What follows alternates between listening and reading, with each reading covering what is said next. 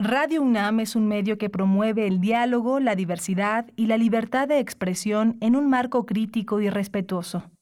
Los comentarios expresados a lo largo de su programación reflejan la opinión de quien los emite, mas no de la radiodifusora.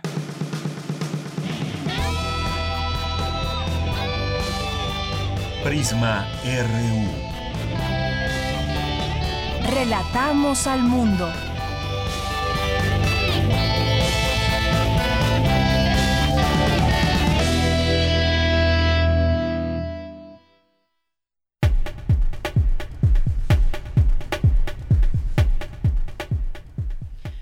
Una de la tarde con cuatro minutos. Muy buenas tardes. Hoy es el Día del Ingeniero. Hombres y mujeres que se dedican a la ingeniería, responsables del avance, la evolución tecnológica a través del tiempo. Le mandamos muchos saludos a todos los ingenieros, también por supuesto a los que trabajan en nuestra radio UNAM. Bien, pues hoy es el primer día de julio, iniciamos juntos en esta transmisión, esto es Prisma RU y este es el resumen informativo.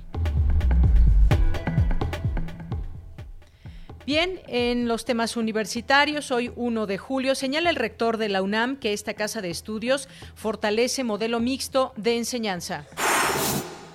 Antropóloga señaló que la crisis sanitaria hizo visibles a las miles de personas que viven en las calles. En los temas nacionales, el presidente Andrés Manuel López Obrador afirmó que las denuncias por lo que llama un fraude en el sector eléctrico serán contra exfuncionarios de la Compañía Federal de Electricidad y dueños o accionistas de empresas. En 2020, el Producto Interno Bruto del país podría retroceder 8.80%, lo que representa una baja mayor en 0.81 puntos porcentuales respecto a lo esperado en mayo, según los resultados de la encuesta del Banco de México realizada en el sexto mes del año. El sistema Kutsamala reabrirá mantenimiento el próximo sábado 4 de julio, por lo que detendrá el abasto en forma total en la Ciudad de México y Toluca, reportó la Comisión Nacional del Agua. El gobierno de la Ciudad de México amplió el plazo hasta el 31 de julio eh, del pago de refrendo para 100% de condonación en la tenencia. En los temas nacionales, internacionales, el secretario de Comercio de Estados Unidos, Wilbur Ross, consideró este miércoles que el nuevo tratado comercial con México y Canadá, que entra hoy en vigor, dejará 100.000 nuevos empleos. Y el gobierno de Estados Unidos acaparó casi el 90% del inventario de los próximos tres meses del Remdesivir, uno de los medicamentos que ha mostrado efectos positivos en el tratamiento de COVID-19, anunciaron autoridades.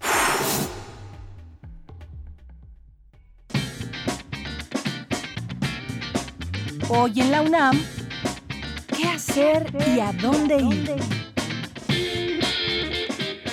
La Coordinación de Difusión Cultural de la UNAM, a través de la Casa Universitaria del Libro, abre la convocatoria del proyecto Cuentín Mosca Azul, que busca crear un espacio que ayude a reflexionar sobre la pandemia y los días de confinamiento a través de la creación de un cuento breve, el cual deberá tener una extensión máxima de una cuartilla de autoría propia. Los interesados podrán participar en la categoría cuento escrito o en video. Para mayores informes, consulta las redes sociales de la Casa Universitaria del Libro de la UNAM. Como parte del ciclo Cine y Literatura Mexicana, 81 años del natalicio de José Emilio Pacheco, TV UNAM transmitirá la cinta Mariana Mariana, del director mexicano Alberto Isaac, basada en la novela Las batallas en el desierto de José Emilio Pacheco. Sintoniza hoy, en punto de las 15.30 horas, la señal de TV UNAM por el canal 20.1 de televisión abierta. Otra opción televisiva que no te puedes perder es Diálogos por la Democracia, conducido por el doctor John Ackerman, que en esta ocasión tendrá de invitada a la secretaria de Energía, Rocío Nale, con quien analizará todo lo relacionado con el tema energético de nuestro país. Sintoniza hoy la señal de TV UNAM por el canal 20.1 de televisión abierta en punto de las 15.30 horas. Y recuerda, en la medida de lo posible, quédate en casa.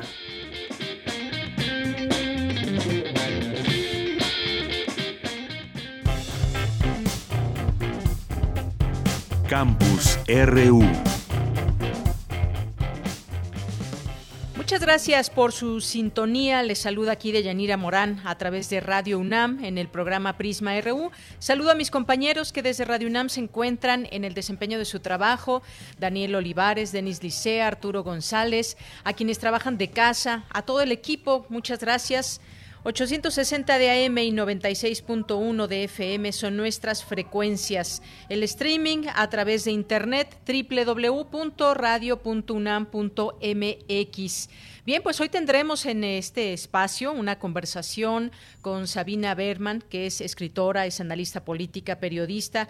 Se cumplen dos años del triunfo histórico de Andrés Manuel López Obrador. ¿Hay avances? ¿Hay retrocesos? ¿Qué ven ustedes? ¿Qué opinan? Ojalá que puedan participar a través de nuestras redes sociales, arroba Prisma RU en Twitter, ya lanzamos ahí la pregunta, y en Prisma RU en Facebook. Queremos saber qué opinan nuestros radioescuchas de Prisma RU como ciudadanos sobre este momento importante que se desarrolla, que es un sexenio en curso. Eh, ¿Qué ha pasado a dos años de este triunfo de Andrés Manuel? Todas sus opiniones son bienvenidas, de eso se trata, de escucharlos, de generar interacción con el público, qué temas hay pendientes por resolver, en dónde se ha avanzado, en dónde no, cómo vive en este sexenio este gobierno. Será muy interesante, de verdad, eh, poder leerlos a lo largo de este programa. Conversaremos también sobre lo que opinan algunas ONGs que acusan al Senado de censura digital por las reformas a las leyes de derecho de autor y penal. ¿De qué se tratan estas reformas? Vamos a entenderlo juntos con la charla que tendremos con Luis Fernando García, que es director de la Red en Defensa de los Derechos Digitales. Eh, también, y en otro lado del mundo, en Hong Kong, China impone su ley de seguridad.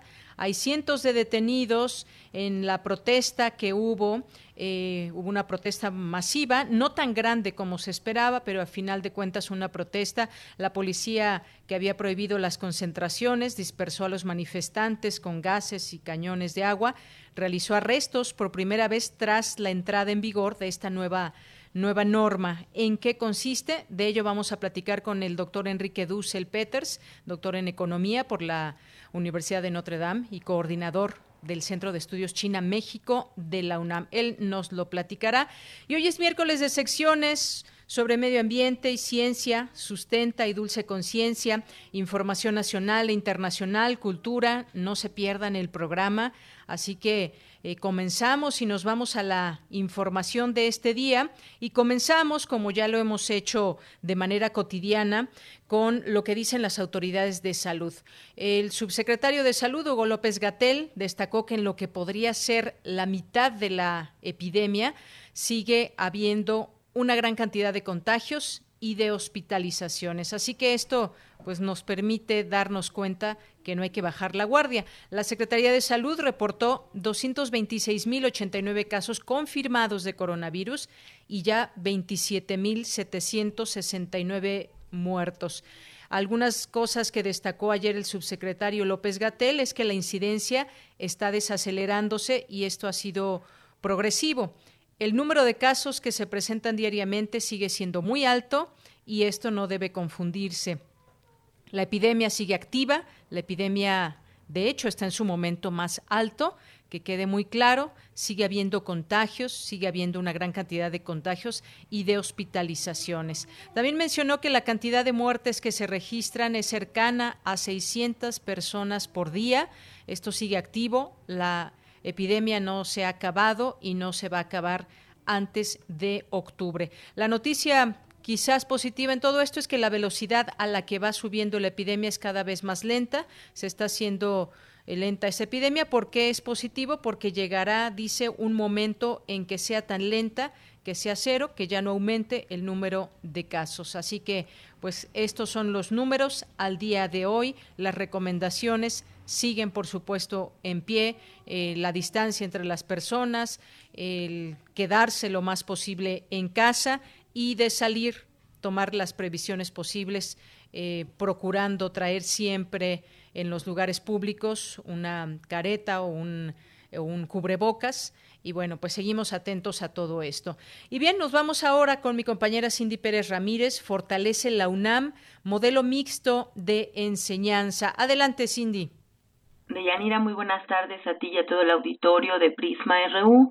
El rector Enrique Graue afirmó que en la UNAM los procesos de enseñanza y aprendizaje en la modalidad presencial continuarán evolucionando en modelos mixtos que contemplan actividades en línea y a distancia y transformándose rápida y asertivamente sin que esto conlleve a la pérdida de la valiosa vida comunitaria. En el Plan de Desarrollo Institucional 2019-2023, el rector señaló que para lograr este objetivo, habrá que sumar esfuerzos de la comunidad académica, adecuar espacios, reforzar el acceso y uso de las tecnologías de la información y comunicación del aprendizaje y conocimiento. El documento fue puesto a consideración de toda la comunidad universitaria entre el 1 y 21 de junio pasados. La página de la consulta recibió 11.554 visitas, se registraron 1.601 participantes y se recibieron 4.992 comentarios a los diferentes proyectos el Plan de Desarrollo Institucional 2019-2023 está estructurado en seis ejes estratégicos, comunidad universitaria igualitaria con valores segura, saludable y sustentable, cobertura y calidad educativa, vida académica, cultura, vinculación nacional e internacionalización y administración y gestión universitarias.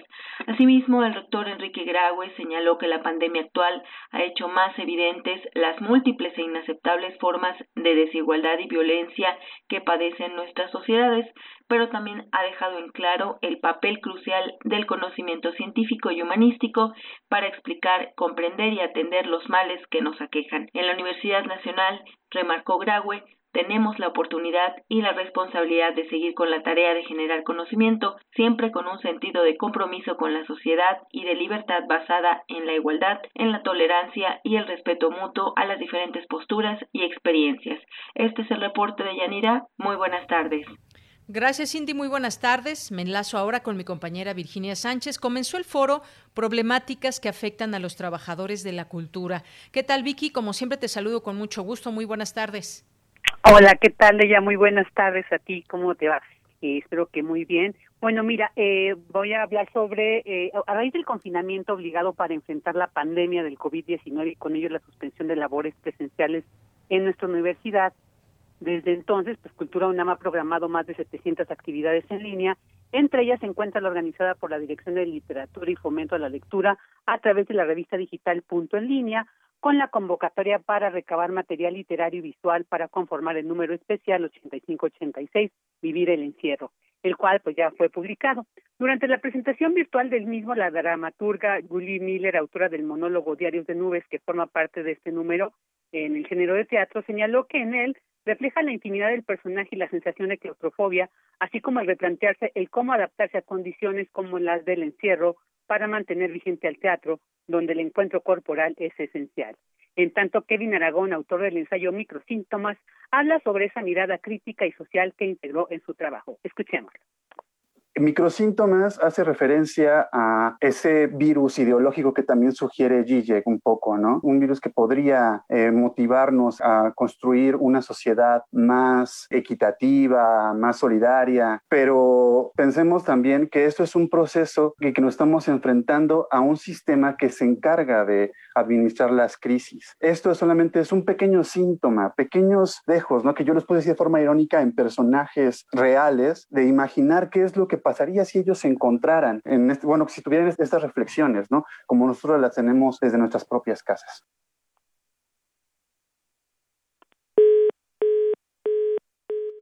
Bueno, se nos, se nos cortó la comunicación con mi compañera Virginia Sánchez.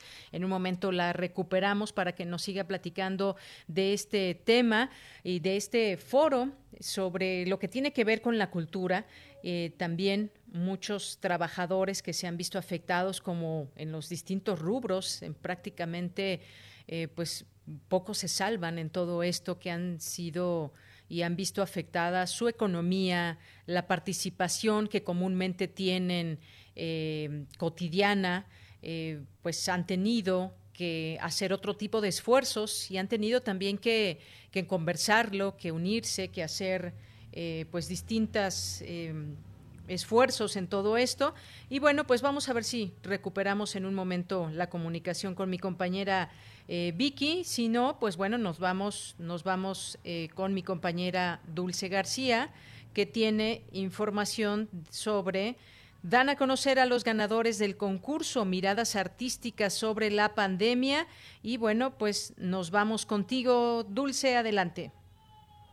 Deyanira, muy buenas tardes a ti al auditorio de Prisma RU. Eh, después de un largo y cuidadoso proceso de deliberación, el jurado del concurso Miradas Artísticas sobre la pandemia de la paranoia a la solidaridad, llevado a cabo por el Programa Universitario de Estudios sobre Democracia, Justicia y Sociedad, dio a conocer los nombres de los ganadores. El recuento de los trabajos se consideró exitoso, pues se recibieron 674 inscritos en las categorías de ilustración, poema, fotografía, cuento, video, crónica y ensayo. Los trabajos fueron subidos a un micrositio y la audiencia ayudó a la preselección mediante me gusta. Se recibieron 92.547 likes en total y comentarios fueron 10.580. Al respecto, habla el director del programa, John Ackerman. Recibimos casi 700 participaciones en nuestras siete categorías distintas, este, todos diferentes expresiones muy creativas, artísticas de la ciudadanía, de la comunidad universitaria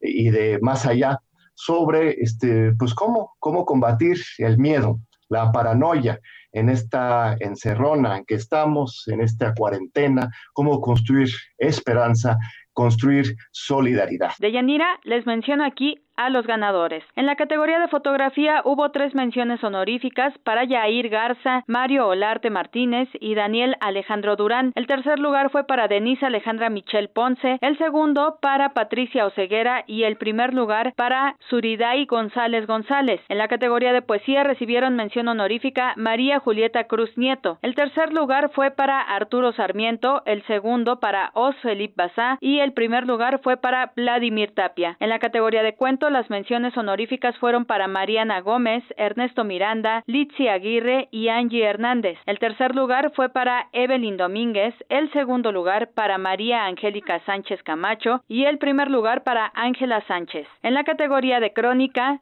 las menciones honoríficas las recibieron Carlos Hernández Chávez, Jonathan Martín Ábrego Camacho, Raúl Mendoza Justo. El tercer lugar fue para Anet Angélica Rivera, el segundo para Ana Sofía Villalobos García y el primero para Rosario Pinelo Velázquez. En la categoría de ensayo, las menciones honoríficas fueron para Carla Giovanna Ruiz Juárez, Valeria Caballero y Elena Brownstein, así como para Jicotencatl Servín. El tercer lugar fue para José Arriola, el segundo lugar para Emma del Carmen Martínez Martínez Yáñez y el primer lugar fue para Diego Alonso Sánchez. En la categoría de ilustración, las menciones honoríficas las recibieron Karen Heréndira Amador Molina, el tercer lugar fue para Carla Jessica Ricardes, el segundo lugar lo obtuvo Frida Yael Cárdenas, mientras que el primer lugar lo obtuvo Karen Lisbeth Fernández Sánchez. Finalmente, en la categoría de video, las menciones honoríficas fueron para Laura Nieto Sanabria y Ulises Manuel Cruz Hernández. El tercer lugar fue para Cristina Pérez, el segundo lugar fue para Alejandro Castillo y el primer lugar para Mitzi Iraíz Nogués Morán. Estos trabajos de Yanira se pueden visitar en el sitio diálogosdemocracia.humanidades.unam.mx. Este es el reporte. Muy buenas tardes.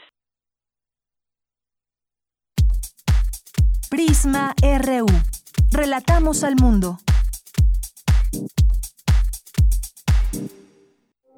Queremos escuchar tu voz. Nuestro teléfono en cabina es 55 36 43 39. Una de la tarde con 22 minutos. Muchas gracias por continuar con nosotros y quiero presentarles en este espacio a Sabina Berman, que es escritora, analista política, conduce el programa eh, de televisión, Johnny Sabina, publica cada domingo la columna Fábulas del Diario Universal y bueno, una serie de actividades que la destacan en el ámbito de los medios de comunicación. ¿Qué tal, Sabina Berman? Muy buenas tardes. Buenas tardes. Pues qué gusto saludarte en este espacio, me da mucho gusto. Eh, pues por dónde empezar, me parece que hay mucho de qué hablar y que analizar de estos dos años de ese triunfo histórico de Andrés Manuel López Obrador. 30 millones de votos de ciudadanos mexicanos hicieron un triunfo claro en un ambiente pues bastante complicado donde lo último que vimos del priismo como gobierno estaba plagado de múltiples irregularidades que hasta hoy siguen investigándose, el caso de Brecht con Emilio Lozoya, el caso Ayotzinapa, la, la verdad histórica que se cae o ya se cayó, gobernadores en la cárcel por corrupción, lavado de dinero, Por otra, un hombre que en los tiempos del panismo no sabemos si o de qué manera se atacó al crimen organizado o favoreció a un cártel recibiendo dinero y eso se investiga aún, y me refiero a Genaro García Luna en los tiempos de Felipe Calderón. Ese es el país que se recibió. ¿Qué ha cambiado hasta hoy desde tu punto de vista, Sabina? ¿Qué hay de la cuarta transformación? Empecemos quizás con este tema de la corrupción. Por supuesto, este, sí, hace dos años 30 millones votamos por eh, Andrés Manuel López Obrador, pero hay que mirar con cuidado por, qué votamos. Votamos, como bien dijiste, sobre todo contra un sistema, contra un sistema neoliberal que durante los últimos 30 años ha mantenido a la mitad de la población en la pobreza y a las clases medias, el otro 50% de la población, en un estancamiento, es decir, en una en un estancamiento de su poder adquisitivo. Además, como bien señalas, un sistema plagado de muchísima corrupción. Nuestros padres soportaban la corrupción del sistema mexicano porque, como bien decían, quedaba mucho para repartir. Los políticos robaban mucho, los grandes empresarios robaban mucho, pero la población, sobre todo las clases medias, tenían todavía con qué gratificar su vida, ¿no? Eso dejó de pasar en el siglo XXI. De allí la enorme molestia con la corrupción. Además, la, la corrupción deteniéndome en este punto que señalas como clave, ha convertido al sistema, no debo decir ha convertido porque nunca fue de otra manera, este hacía de nuestro sistema un sistema muy fallido, donde las casas no funcionaban por la corrupción, la justicia no funcionaba, los derechos humanos tan cacareados en México en la realidad no funcionaban por la corrupción la misma seguridad invadida por la corrupción eh, introducida por el narco no funcionaba. La democracia no funcionaba. Todo carcomido por esta corrupción. Entonces votamos por López Obrador, porque él enarbolaba la bandera del cambio. Era el único candidato que la enarbolaba. Prometió desamblar ese neoliberalismo salvaje y los mecanismos de la corrupción. Entonces, ha cumplido el presidente con nuestros deseos. Bueno, el resultado a dos años, menos de dos años, un año y medio de gobierno, es mezclado. Sí parece haber un combate real contra la corrupción Insisto en la palabra parece, porque la verdad es que en nuestro país nos hemos acostumbrado que nos enteramos de la corrupción seis años después de que ocurre. Eh, sobre todo ha cumplido en el combate con la corrupción del pasado. Emilio Lozoya ya viene a México, ¿no? aquí aparentemente será juzgado. El Chapo fue capturado siempre le damos el beneficio de esa captura a los americanos, a los norteamericanos, pero no es seguro. ¿Por qué antes no fue capturado y ahora sí? Eh, García Luna está siendo juzgado. García Luna es un personaje que pone en crisis todo el recuento de la historia del México del siglo XXI. Creímos que nos desgastamos, nos desangramos en una guerra contra el narcotráfico, que muchas personas, incluida yo, desde un principio dijimos que era una guerra pírrica, que era una guerra inútil, que nos iba a desangrar en vano, sin, sin ningún beneficio, y cuyos resultados fueron peores de los que vaticinamos. Ni siquiera la ganamos. Bueno, el señor García Luna, él solo pone en crisis todo este recuento. Ni siquiera hubo una guerra, al parecer. Hubo un fingimiento de una guerra que era realmente la guerra de un cártel contra otros cárteles con el gobierno tomando partido por un por uno de los cárteles no también Collado el, el célebre abogado de los corruptísimos en México está en la cárcel. Entonces sí parece que hay un combate a la corrupción del pasado. Sabina, sí. Y nada más dejar volando la pregunta si sí ha desaparecido la corrupción del gobierno actual. Y eso, como decía, yo quiero creer que sí, como dice el presidente, pero la verdad es que lo sabremos cuando termine el sexenio.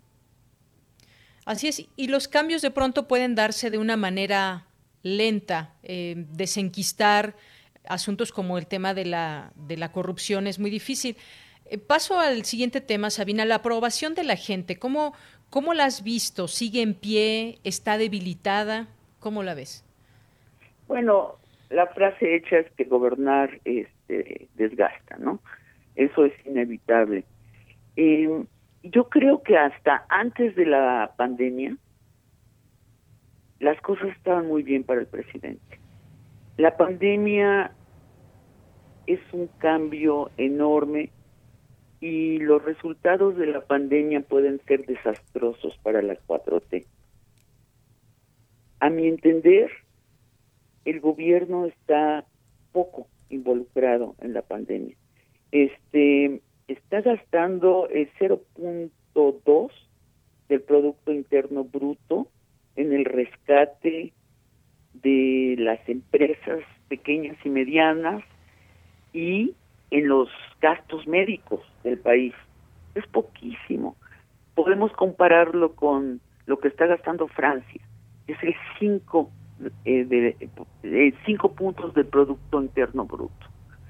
Em, me temo que eso le va a costar al gobierno del presidente López Obrador. La desatención con la pandemia, el camino más barato de dejarla ser como un fenómeno natural, como una lluvia mortal, por poner un ejemplo romántico, como una gran tempestad que nos va a diezmar. Pero me, supongo que el no hacer nada al respecto, al hacer muy poco, sí le va a costar a la 4T. Con esto que dices de, la pandemia, una de las banderas más importantes de Andrés Manuel, del presidente, ha sido la de primero los pobres, en el sentido de cerrar la brecha de la desigualdad. Sin embargo, también tenemos los números que hablan también por sí mismos y el Coneval nos dice que la cifra de pobres aumentará tras la pandemia. Ha aumentado. Es imposible que no aumente. Está aumentando en todo, en toda la especie.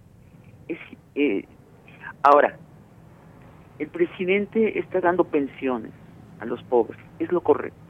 Los programas sociales. Sí, sí, está dándoles dinero, es lo correcto y está sucediendo aún en los eh, países más capitalistas. A mí me preocupa que no hay un rescate, vuelvo, a las clases medias. ¿Por qué? Porque esa mitad de la población de la que es la clase media sostiene a, la, a los más pobres. Entonces lo que significa no ayudar a esa clase es aumentar, además de los que ya producirá la pandemia en sí misma, es aumentar con el desplome del 10 o el 20% de la clase media a la otra mitad, bajo la línea de pobreza, es condenar a mucha gente a la pobreza. Que van a aumentar los pobres es inevitable. Sabina, la austeridad que ha implementado este gobierno creo que no cayó mal entre entre la opinión pública, entre la gente, no así quizás entre todos los funcionarios acostumbrados a ganar grandes cantidades de dinero en puestos de gobierno. Sin embargo, se ha llegado a pensar que se ha caído también en la exageración. ¿Tú cómo ves el tema de la austeridad?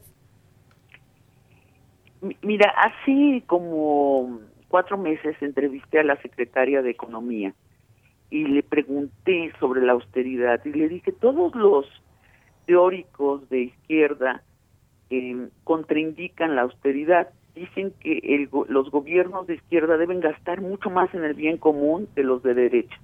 ¿no? De hecho, en eso se diferencian. Y ella me hizo esta aclaración. Estamos ahorrando muchísimo en la operación del gobierno. Los funcionarios están ganando menos, este, las instituciones tienen menos presupuesto, pero estamos gastando más en lo social. Eso yo no estoy segura de que está pasando.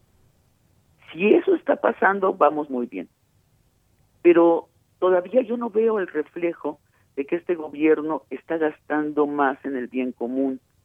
No veo un gasto mayor en cultura,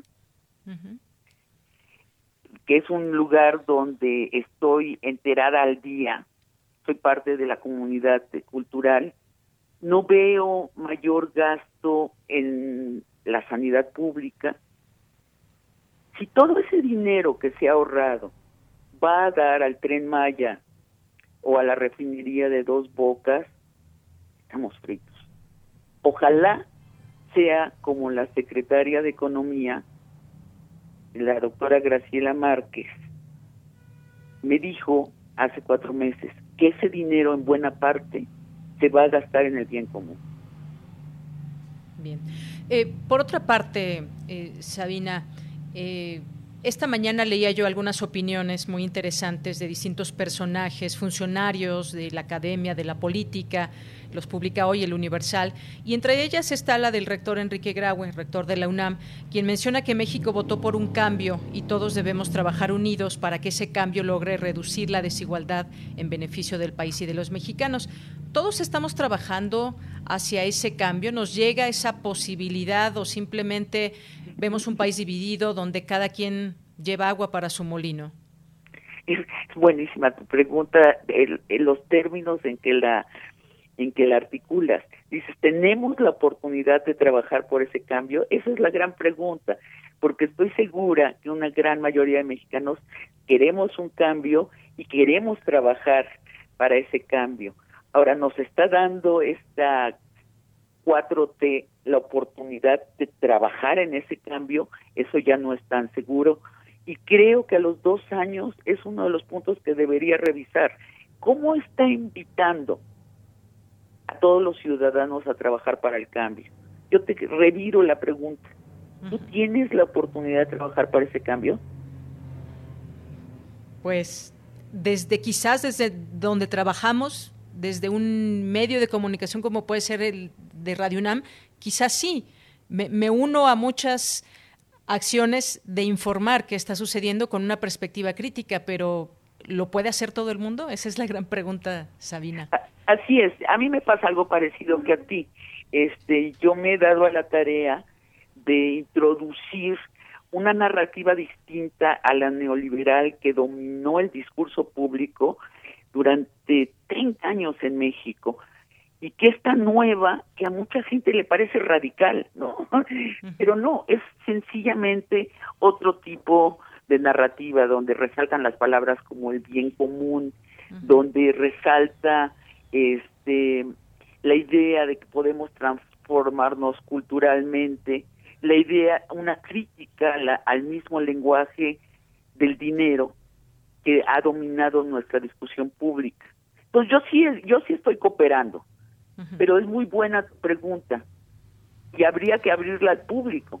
¿Están teniendo las vías para ayudar al cambio? Así es. Sabina, me voy ahora al tema de la, de la oposición, estos grupos anti-AMLO que hemos visto ahora también participantes en las calles, eh, los que defienden también a capa y espada al presidente. La división está presente políticamente hablando, pero también entre los ciudadanos. Y, hemos visto tan solo con esta pandemia cosas tan, tan políticas como lo que sucede en Jalisco y en otros lugares. ¿Cómo diferenciar por parte del ciudadano cuando los políticos trabajan a favor de ellos y, y cuándo a favor de los ciudadanos. ¿Cómo, ¿Cómo se llama la unidad? La clase política la veo demasiado preocupada por las disputas de poder y envenena ese diálogo público en vez de enfrentar pues esta crisis socioeconómica de la historia reciente. Es algo que muchas veces está fuera del alcance de un gobierno, de un presidente, lo que está haciendo la pandemia. Pero ¿cómo, cómo nos deja al ciudadano? ¿Quién nos habla con la verdad y quién no? Sí, lamentablemente tenemos una oposición eh, muy precaria, muy primitiva, que critica todo y todo al mismo nivel, ¿no? este, si el presidente usó unos zapatos viejitos, que por cierto, a mí me encantan los zapatos viejitos del presidente y su traje que queda un poco grande y la corbata pasada de moda, porque me da una gran confianza en su jerarquía de valores. ¿Qué le interesa a él eh, y qué no le interesa? Pero una oposición que critica desde los zapatos del presidente hasta sus acciones en la pandemia. Te voy a contar una anécdota de hoy este, leí un, eh, una proyección de la Universidad de Washington sobre los resultados de la pandemia y me preocupé muchísimo porque prevén más de 100 mil muertos en México. Lo mandé a un chat que comparto con periodistas, hombres y mujeres. ¿Y sabes cuál fue la respuesta? ¿Cuál? La respuesta es, Sabina, ¿viste el tuit de la esposa de AMLO? en que dijo que ella no era médica y no podía atender a los niños con cáncer. Me quedé perpleja, porque ese es el nivel de nuestra discusión eh, usual. No distinguir en los, entre los dichos y los hechos. No, no eh, discernir entre lo que afecta a la población en la realidad y lo que afecta al discurso del círculo rojo. Sí hay una sensación de de que se ha perdido la brújula. Creo que es una obligación de los que estamos en medios, en los medios, volver a crear la conciencia de la jerarquía de los valores, qué es importante y qué no es importante, qué es justo y qué no es justo. Y lo mismo que dices con la verdad, por la multiplicación de los medios y la rapidez con que nos llegan las noticias, no nos da tiempo de discernir qué es un montaje informativo y qué si es verdad, o sea, donde las palabras están unidas a hechos reales. Y está sucediendo mucho. Creo que eso nos corresponde a la gente que estamos en los medios, hablar de esto y, volver a poner un orden. Y justamente me, das pie para, para esta siguiente pregunta. El papel de los medios de comunicación, las confrontaciones que no ayudan nunca, eh, cómo han resentido también muchos medios el retiro de convenios de gobierno, pero sobre todo también cómo, cómo nos estamos informando las personas, cómo informamos desde los medios de comunicación. Eh, muchos medios, como sabemos, están en un momento de crisis, como, como, como toda la sociedad en el, en el mundo, pero ¿cómo ves este papel de los medios de comunicación y esos enfrentamientos también que se han tenido con el presidente? Sí, caray, es que hay algo muy paradójico. El presidente le retira las ayudas, pongámoslo así, entre comillas, a los medios de comunicación y los comunicadores se enojan y se enojan muchísimo. De por sí venían de 30 años del neoliberalismo, de no poner siquiera en duda el lenguaje neoliberal y son, por lo tanto, neoliberales. Pues todo lo que hace el presidente les parece o contrario al interés del país, porque no no no embona con su mapa de lo que debería ser, o bien de plano les parece loco. Este, muy buenos eh, opinadores en el pasado ahora califican al presidente como demente. Bueno, yo creo que es cualquier cosa el presidente menos demente, pero claro, porque no han querido cambiar su esquema. Y la gente que tenemos otra lectura de la realidad, una lectura desde la izquierda, sí estamos muy, muy poco representados en los medios. Somos una minoría que es calificada de radical.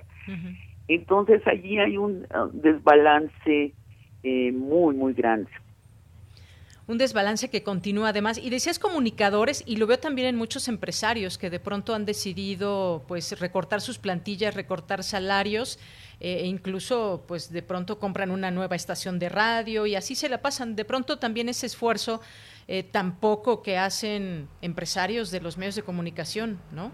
En estos casi momentos. todos los periódicos han recortado más de la mitad los salarios. Estaciones de radio también. Si uno se pregunta por qué de pronto en periódicos prestigiosos están escribiendo gente cuyos intereses no es la comunicación, no es la verdad, no es informar, sino son francos políticos, es porque no los dueños no están dispuestos a perder dinero. Entonces no les están pagando a los analistas profesionales, no les están pagando a los pensadores ecuánimes. sí, han recortado, hay una pauperización muy grave del periodismo en México. Así es. Sabina, pasemos. sí. no dime, termina. no, que creo que en el mundo, creo que es una situación mundial esto de la pauperización del periodismo. y, ahora paso a este siguiente tema, Sabina. El talón de Aquiles de este gobierno eh, ¿Cuál es desde tu punto de vista? Quizás yo pondría el tema de la inseguridad, el crecimiento económico, que ya hablábamos también muchas de estas, de estas razones, pero ¿qué pasa en el tema de la inseguridad cuando la gente pues le apostó a un gobierno con su voto, pero esos números todavía nos, no nos dan eh, pues una salida o no nos dan todavía ese sentimiento de saber que estamos ganándole al crimen organizado? No, y no vamos a ganarle porque no hay ningún cambio de de la estrategia para ganarle. El presidente prometió despenalizar la droga. Su actual secretario de gobernación fue más lejos y dijo que se iba a despenalizar no solo la marihuana, sino todas las drogas. Ese era un cambio de estrategia. ¿Por qué no lo hicieron habría que preguntárselos, aunque te soy eh, sincera, estoy segura que no nos van a contestar la razón verdadera, posiblemente Estados Unidos tiene que ver con el asunto, pero eso que era un cambio de estrategia no está no se cumplió. Otra cosa que no se cumplió fue una amnistía, que hubiera sido muy importante.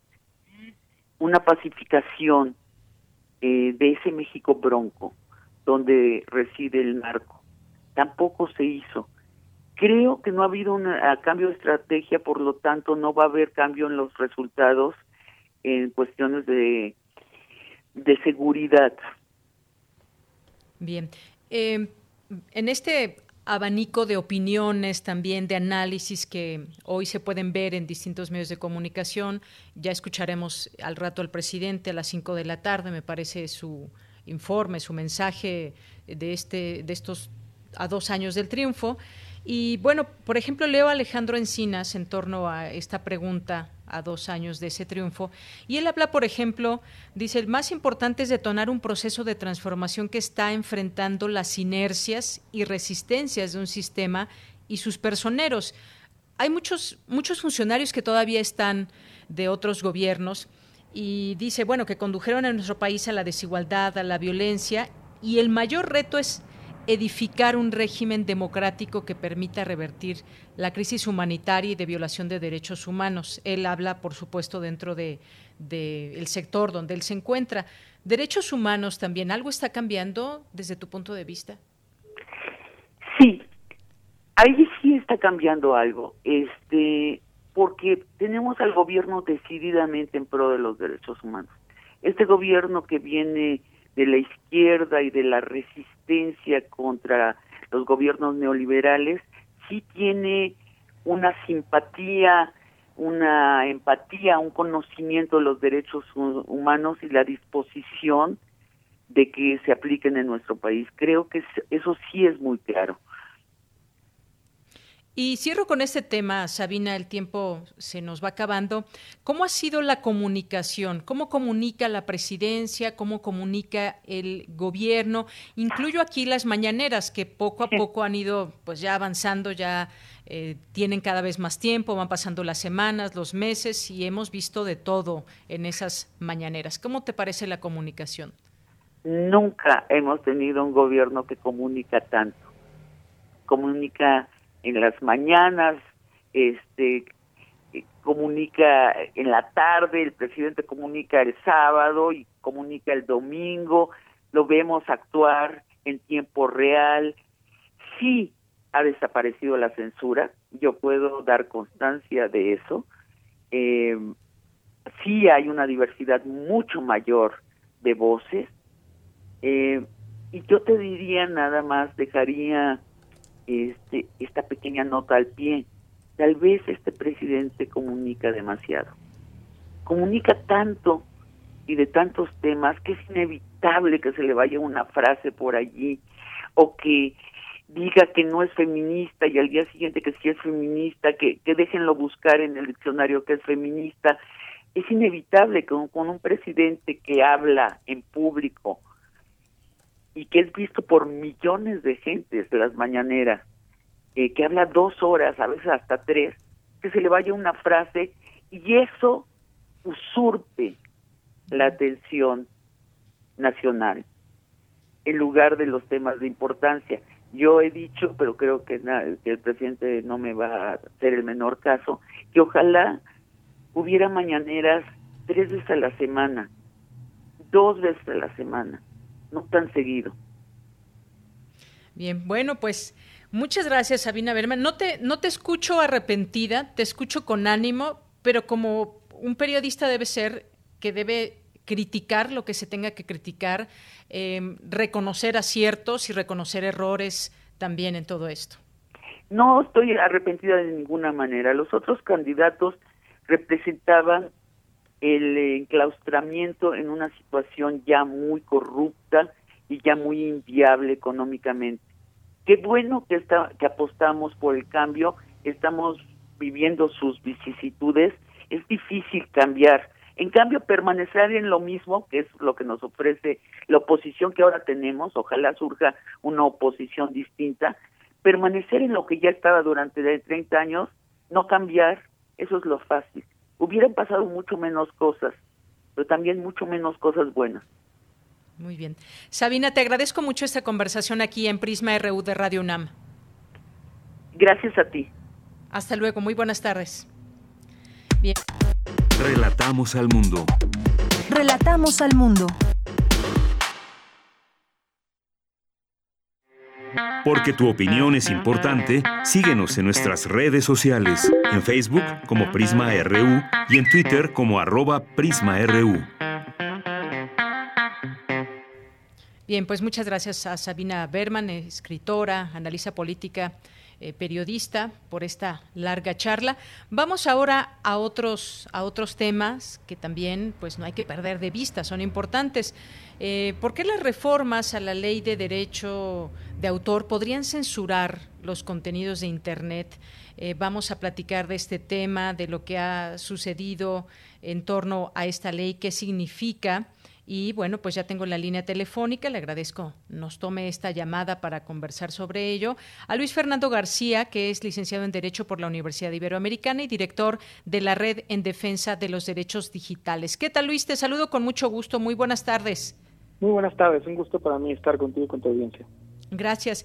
Oye, pues con la finalidad de adecuar el marco legal mexicano al tratado comercial entre México, Estados Unidos, Canadá en materia de derechos de propiedad intelectual, estipulados en el capítulo 20 de este, el Senado de la República aprobó las reformas a la Ley Federal de Derecho de Autor y al Código Penal Federal. Sin embargo, organizaciones como, como donde tú participas acusaron una probable intromisión del Estado a la libertad de expresión en medios y plataformas digitales, así como en redes sociales. Coméntanos, por favor, sobre el sentido de esta reforma, qué o de esta ley más bien, qué tan preocupante es y pues al final está aprobado. Cuéntanos, por favor. Así es. Eh, los últimos dos días eh, en, fast track, ¿no? Sin discusión, sin una, un proceso abierto de discusión en donde participaran eh, personas distintas a cabilderos de industrias tecnológicas extranjeras. El Congreso de la Unión pasó eh, unas reformas a la Ley Federal de Derecho de Autor y el Código Penal Federal que desde nuestra perspectiva amenazan severamente contra la libertad de expresión y son inconstitucionales. En primer lugar, el primer asunto que nos, nos preocupa muchísimo es un mecanismo de censura que con pretexto de proteger el derecho de autor eh, permite que cualquier contenido en Internet que se alegue que viola derechos de autor sea removido automáticamente.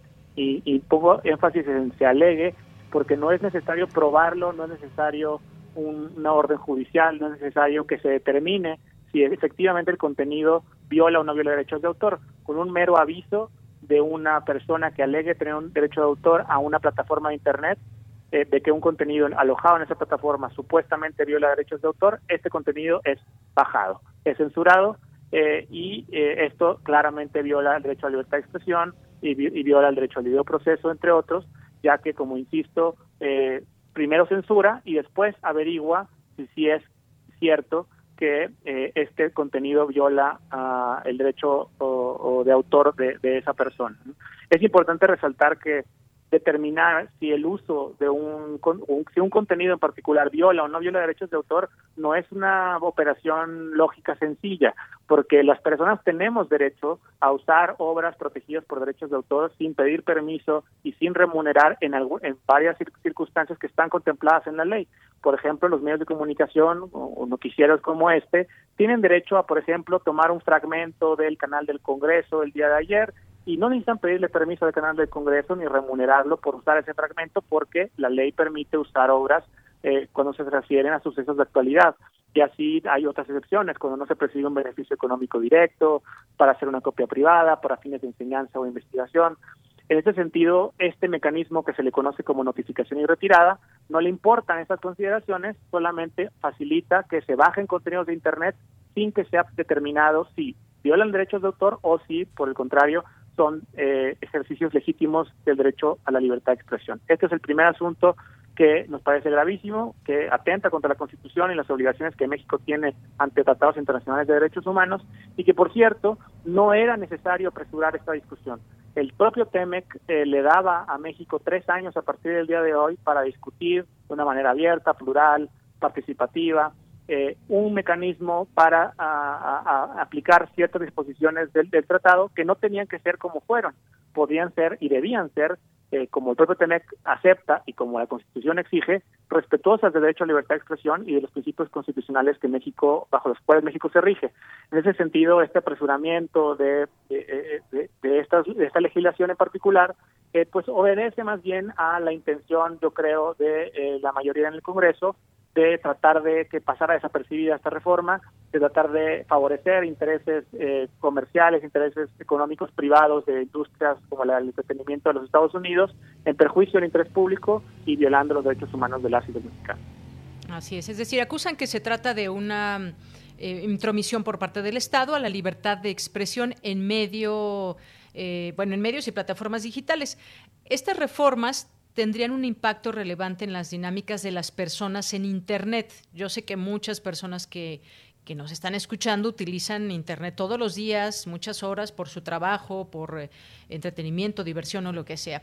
Y pues eh, me gustaría que nos expliques, por ejemplo, estas modificaciones se basan en un principio que los defensores de los derechos digitales han llamado notificación y retirada.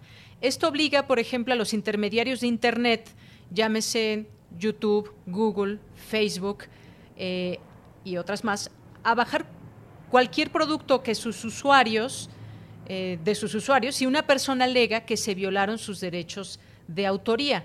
¿Esto cómo deja a la persona que está publicando, a alguien que nos esté escuchando?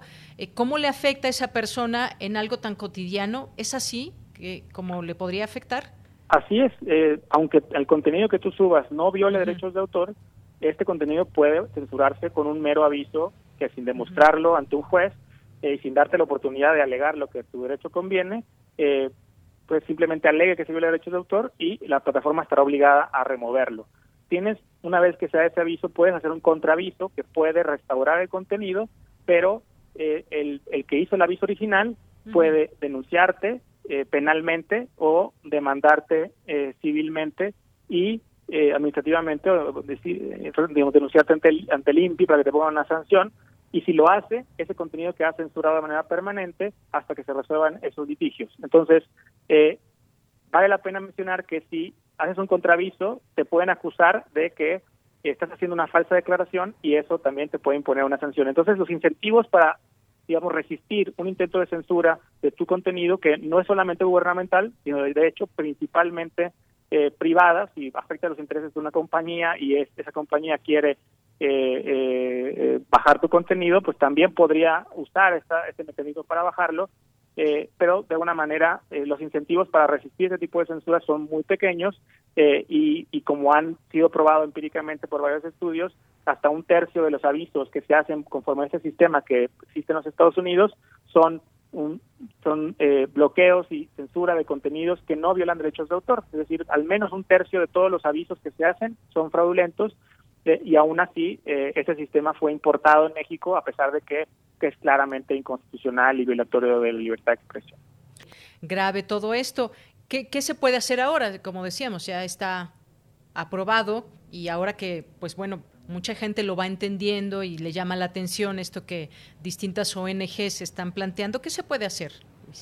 Pues eh, eh, nosotros acudiremos al Poder Judicial, le presentaremos diversos amparos y estamos, eh, una vez que se ha publicado este decreto, que seguramente será hecho probablemente el día de hoy o los próximos días, exigiremos que la CNDH interponga una acción de inconstitucionalidad, que tendrá 30 días para hacerlo, para que la Suprema Corte pueda eh, revisar la constitucionalidad de estas reformas y, desde nuestro punto de vista, eh, pues decida la inconstitucionalidad y restaure los derechos de las personas, que no solamente se limitan al tema de censura, también eh, en la legislación aprobada se ah, adoptaron normas que eh, sancionan y criminalizan lo que se conoce en la ley como la ilusión de medidas tecnológicas de protección, que nosotros le llamamos uh, romper candados digitales. Estos candados digitales los encontramos, por ejemplo, en los DVDs para evitar que copies el contenido del DVD o recientemente en una serie de aparatos, dispositivos y hasta vehículos que de alguna manera estos, estos eh, candados restringen lo que puedes hacer o saber de ese dispositivo.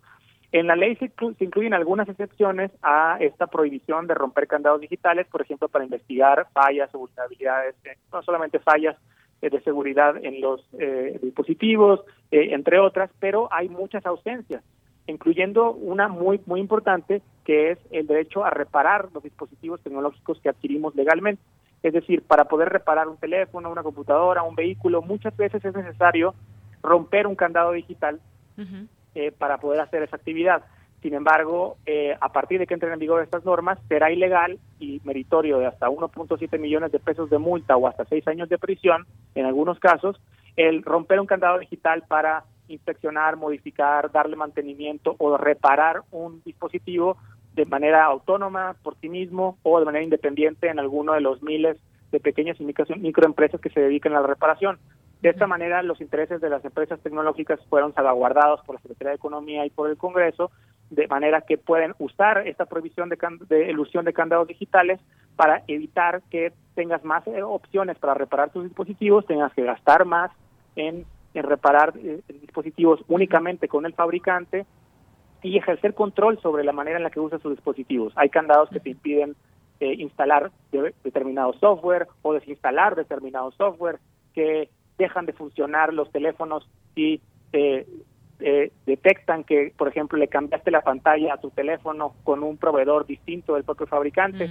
Eh, hay, hay casos reales, no es hipotético. En Estados Unidos se han perseguido criminalmente inclusive a agricultores por eh, reparar sus tractores que adquirieron legalmente por sí mismos en lugar de llevarlos a la agencia que les vendió el, el, tractor. En este sentido, estas disposiciones también amenazan severamente no solamente contra los derechos humanos y los derechos de las personas, eh, nuestra autonomía y libertad eh, tecnológica, sino también nuestro bolsillo y el bolsillo de miles de mexicanas y mexicanos que se dedican a reparar estos dispositivos.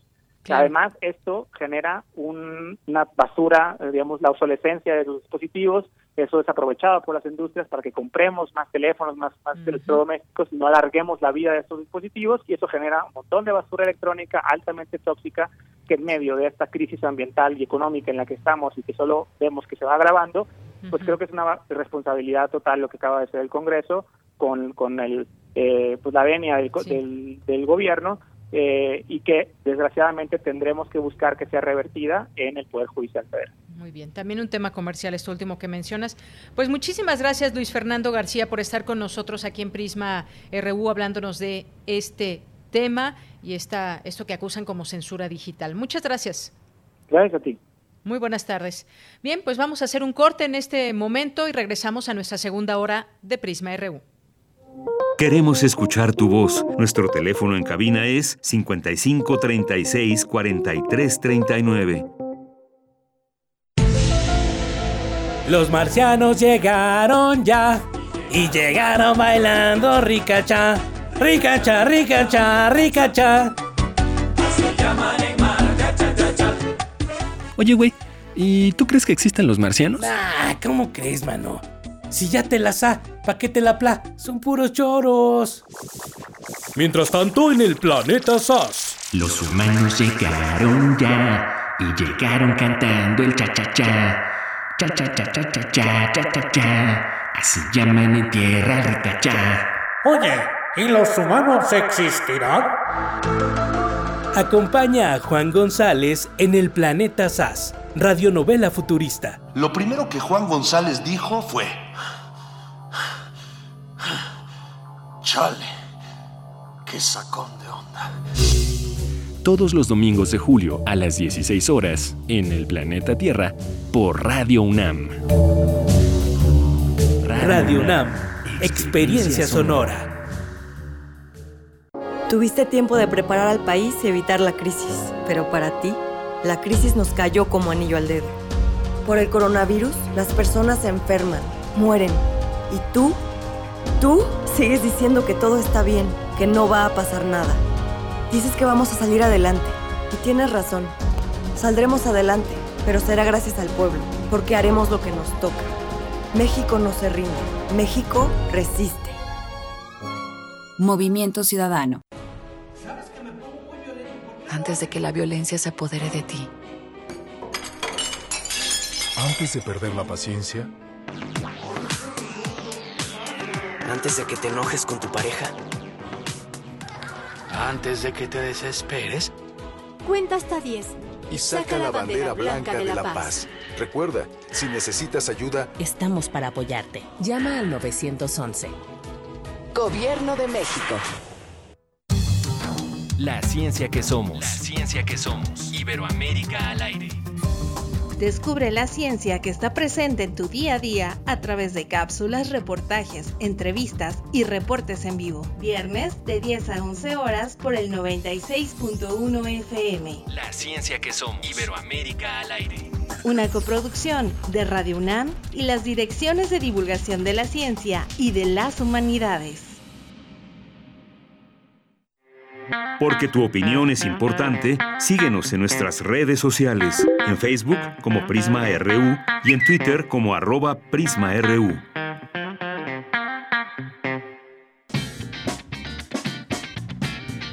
Mañana en la UNAM, ¿qué hacer y a dónde ir?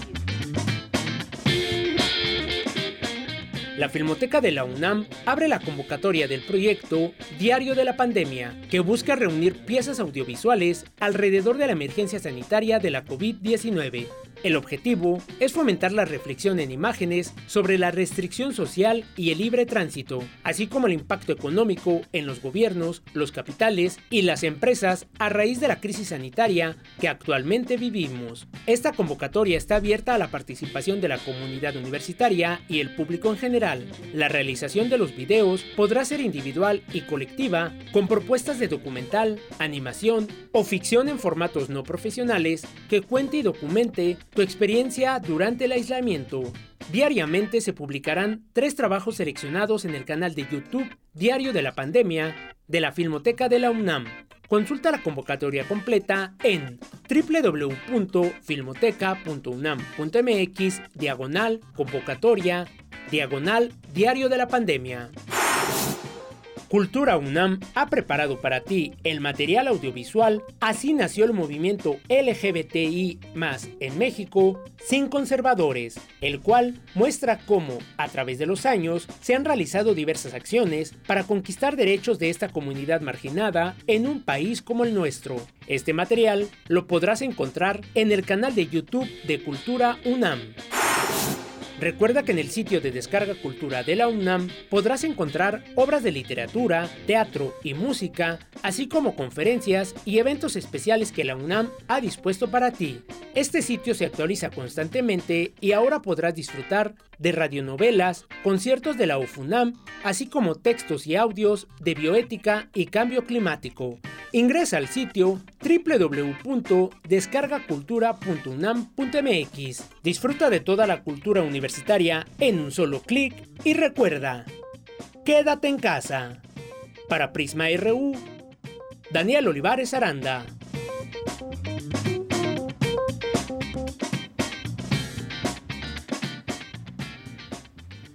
Dos de la tarde con ocho minutos. Estamos de regreso aquí en Prisma RU en esta segunda hora. Gracias por sus comentarios. Ahorita les damos lectura, por supuesto, a esta invitación que les hicimos para que siempre estén ahí atentos y nos hagan llegar sus comentarios, dudas, preguntas y más. Antes de, antes de ello, pues hay que prepararse porque la Conagua anuncia paro de 24 horas en el suministro de agua para la Ciudad de México el próximo 4 de julio. Preciso que este paro de servicio será a partir de las 2 del sábado 4 y finalizará a las 2 del 5 de julio. Este corte de agua afectará las, a 11 alcaldías y 13 municipios del Valle de México. Así que, pues, quien pueda eh, reservar un poco de agua porque las necesidades de lavarse las manos, por ejemplo, constantemente, pues seguirán presentes. Eh, y bueno, pues este es el, el el anuncio que queríamos comentarles para que estén también al tanto y atentos de esta información. Bien, y pues nos vamos aquí a saludar a algunas de las personas que están atentas a este programa. Le mandamos un, saludo a Eric, a Martelena Valencia, eh, al maestro Luis Ángel Hurtado Razo, muchos saludos. Carmen Valencia nos dice, qué buena estuvo la entrevista, muy buenos argumentos y buenos planteamientos. Yo tampoco me arrepiento de haber votado por AMLO.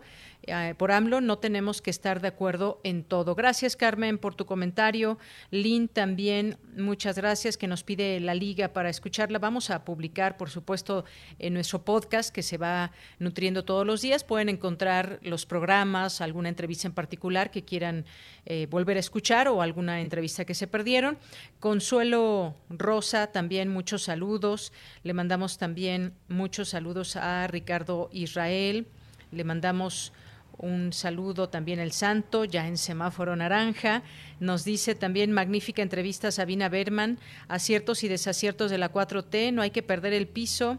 Falta mucho camino por recorrer. Pues sí, no perdamos el piso, me parece una, una muy buena opción y no perdamos también el sentido crítico que hay que tener eh, todo el tiempo ante propuestas que se hicieron, ante cumplimientos, ante, bueno, ante eh, pues problemas a resolver, se están haciendo o no y qué, hacia qué camino vamos.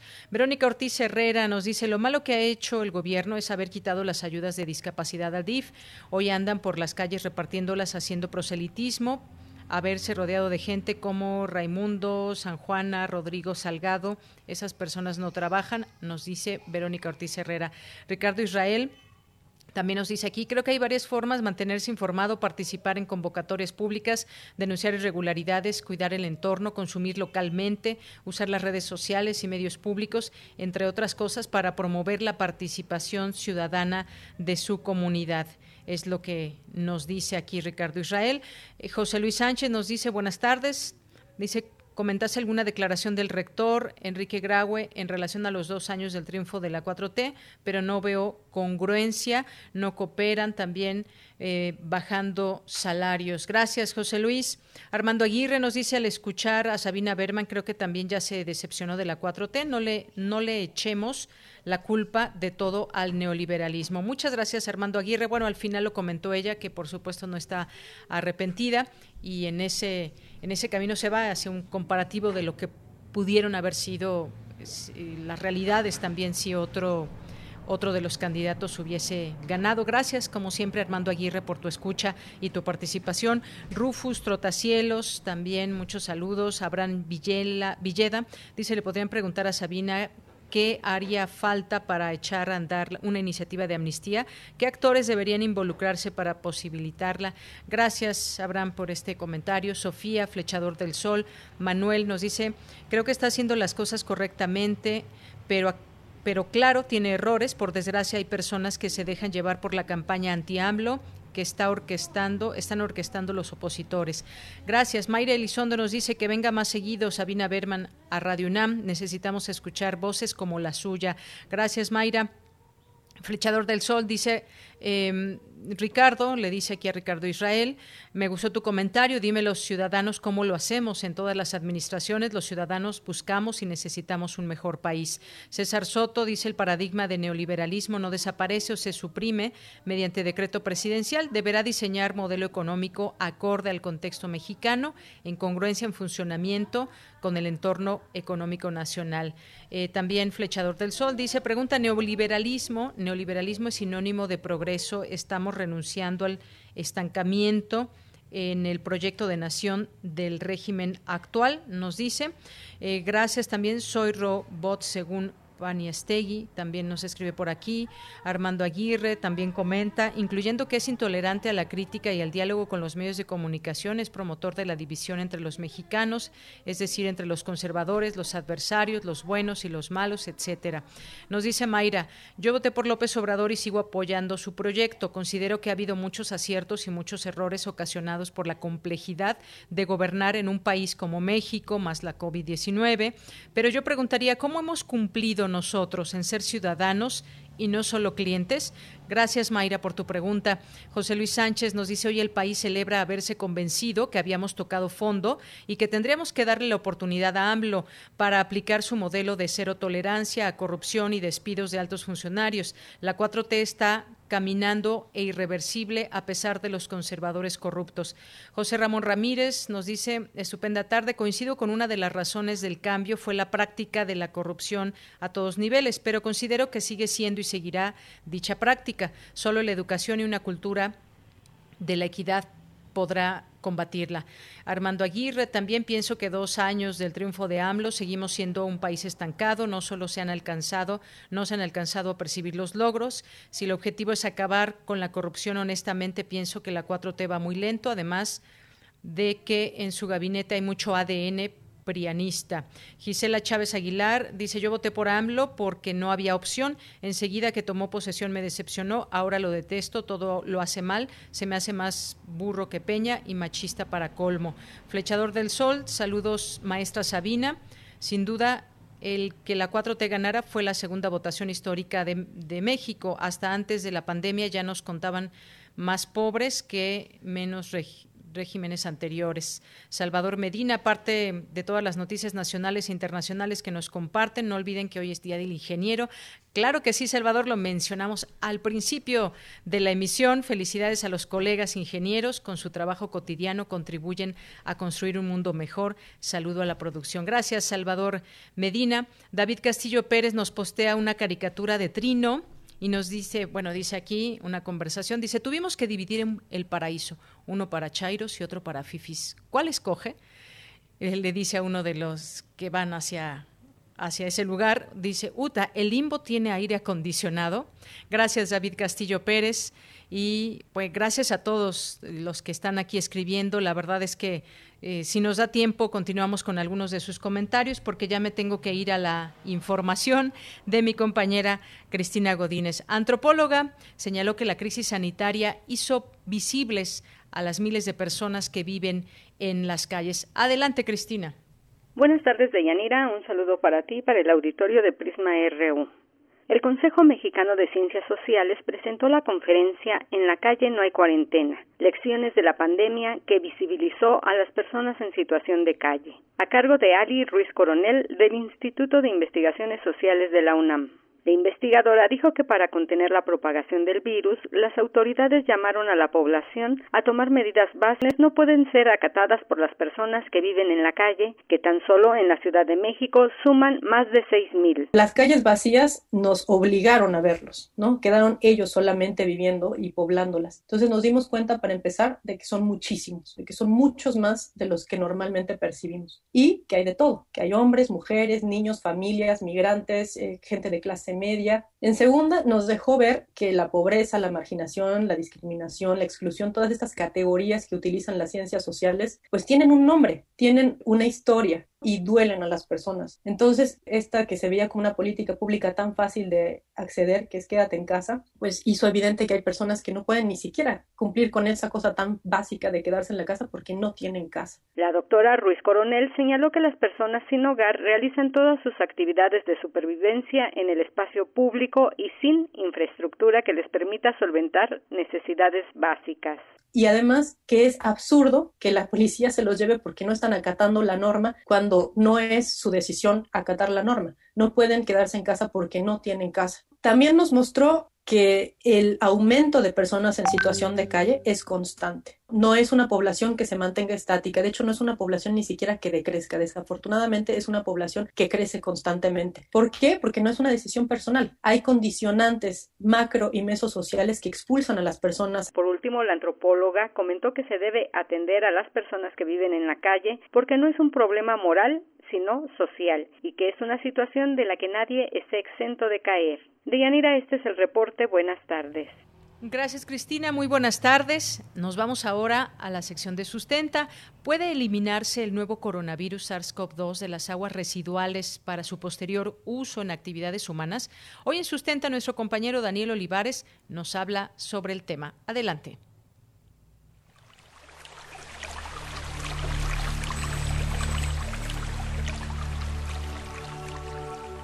Sustenta. Sustenta. Innovación universitaria en pro del medio ambiente.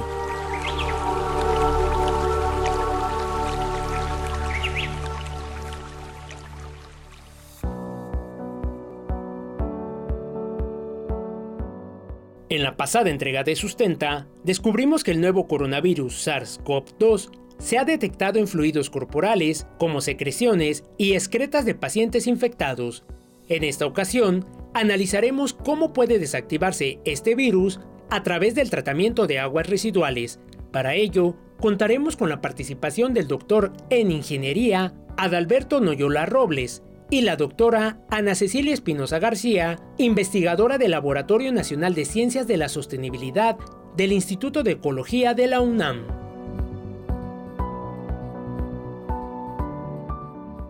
Según la Organización Mundial de la Salud, los síntomas más comunes de la COVID-19 son la fiebre, la tos seca y el cansancio. Algunos pacientes pueden presentar dolores y molestias musculares, congestión nasal, dolor de cabeza, pérdida del gusto o el olfato, así como diarrea, vómitos y dolor estomacal. Estos últimos dan indicio que el coronavirus se puede alojar en el aparato digestivo. Por ello, alrededor del mundo se están realizando investigaciones acerca de la posible presencia de este virus en las heces fecales, mismas que terminan en las aguas residuales. Habitualmente podemos encontrar diversos virus patógenos que viven y existen de manera natural en los sistemas de agua como ríos y lagos, ya que son portados por otros animales como reptiles, aves y mamíferos. La doctora en ciencias biomédicas, Ana Cecilia Espinosa, nos explica.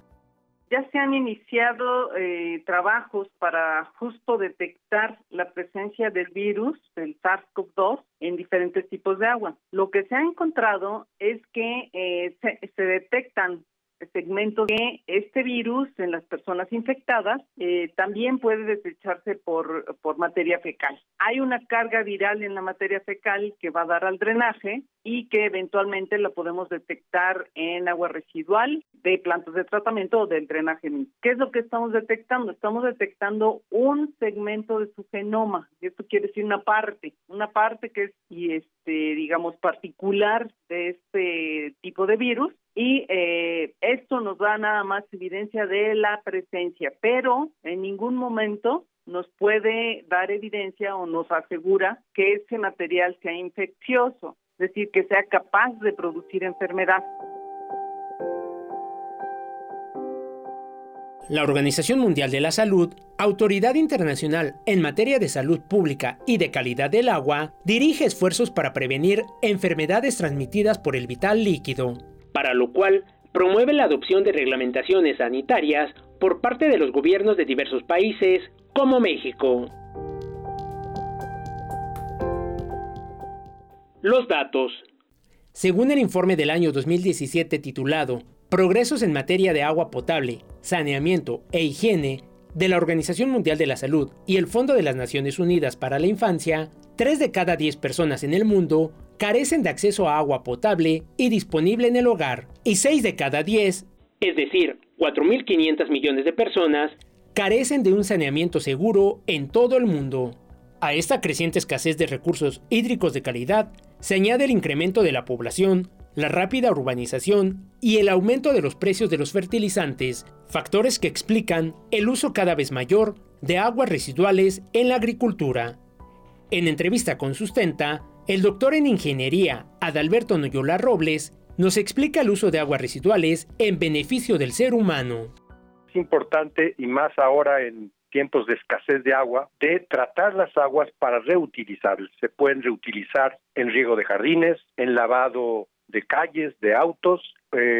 Usos más eh, ambiciosos serían riego agrícola, sustituyendo el agua de pozo, agua corriente, y también en la industria, normalmente en enfriamiento, operaciones de enfriamiento, muchas veces ahí se utiliza. Las aguas residuales tratadas deben ser reutilizadas cada vez más en México, que es un país donde hay escasez del, del líquido. Pero, ¿qué tan seguro es entonces utilizar el agua residual? El ingeniero Noyola Robles habla al respecto. El SARS-CoV-2, que causa la enfermedad COVID-19, se encuentra en aguas residuales, se ha identificado, pero no necesariamente en estado infectivo. Y esto da lugar a un posible monitoreo de poblaciones para ver cómo está circulando el virus en, en, en el ambiente, en el ambiente urbano. El virus es frágil al ambiente que le, que le da el agua residual, que dos a tres días máximo puede durar un virus en estado infectivo en aguas residuales. Digamos que ese es un vehículo que, que va a transportar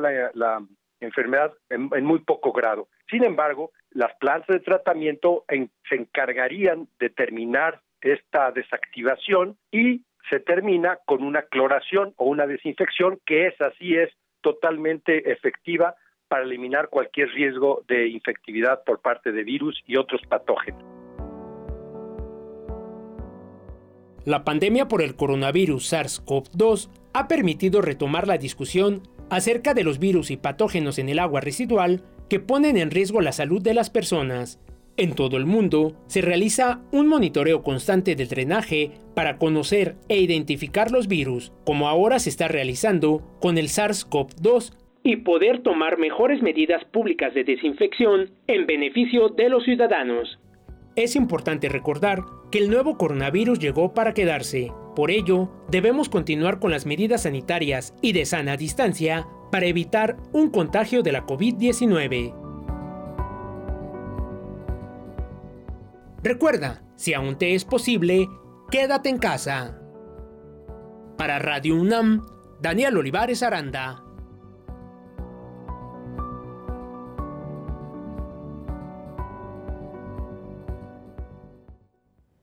Bien, pues muchas gracias a Daniel por esta sección. Nos vamos ahora a las breves internacionales con Cindy Pérez.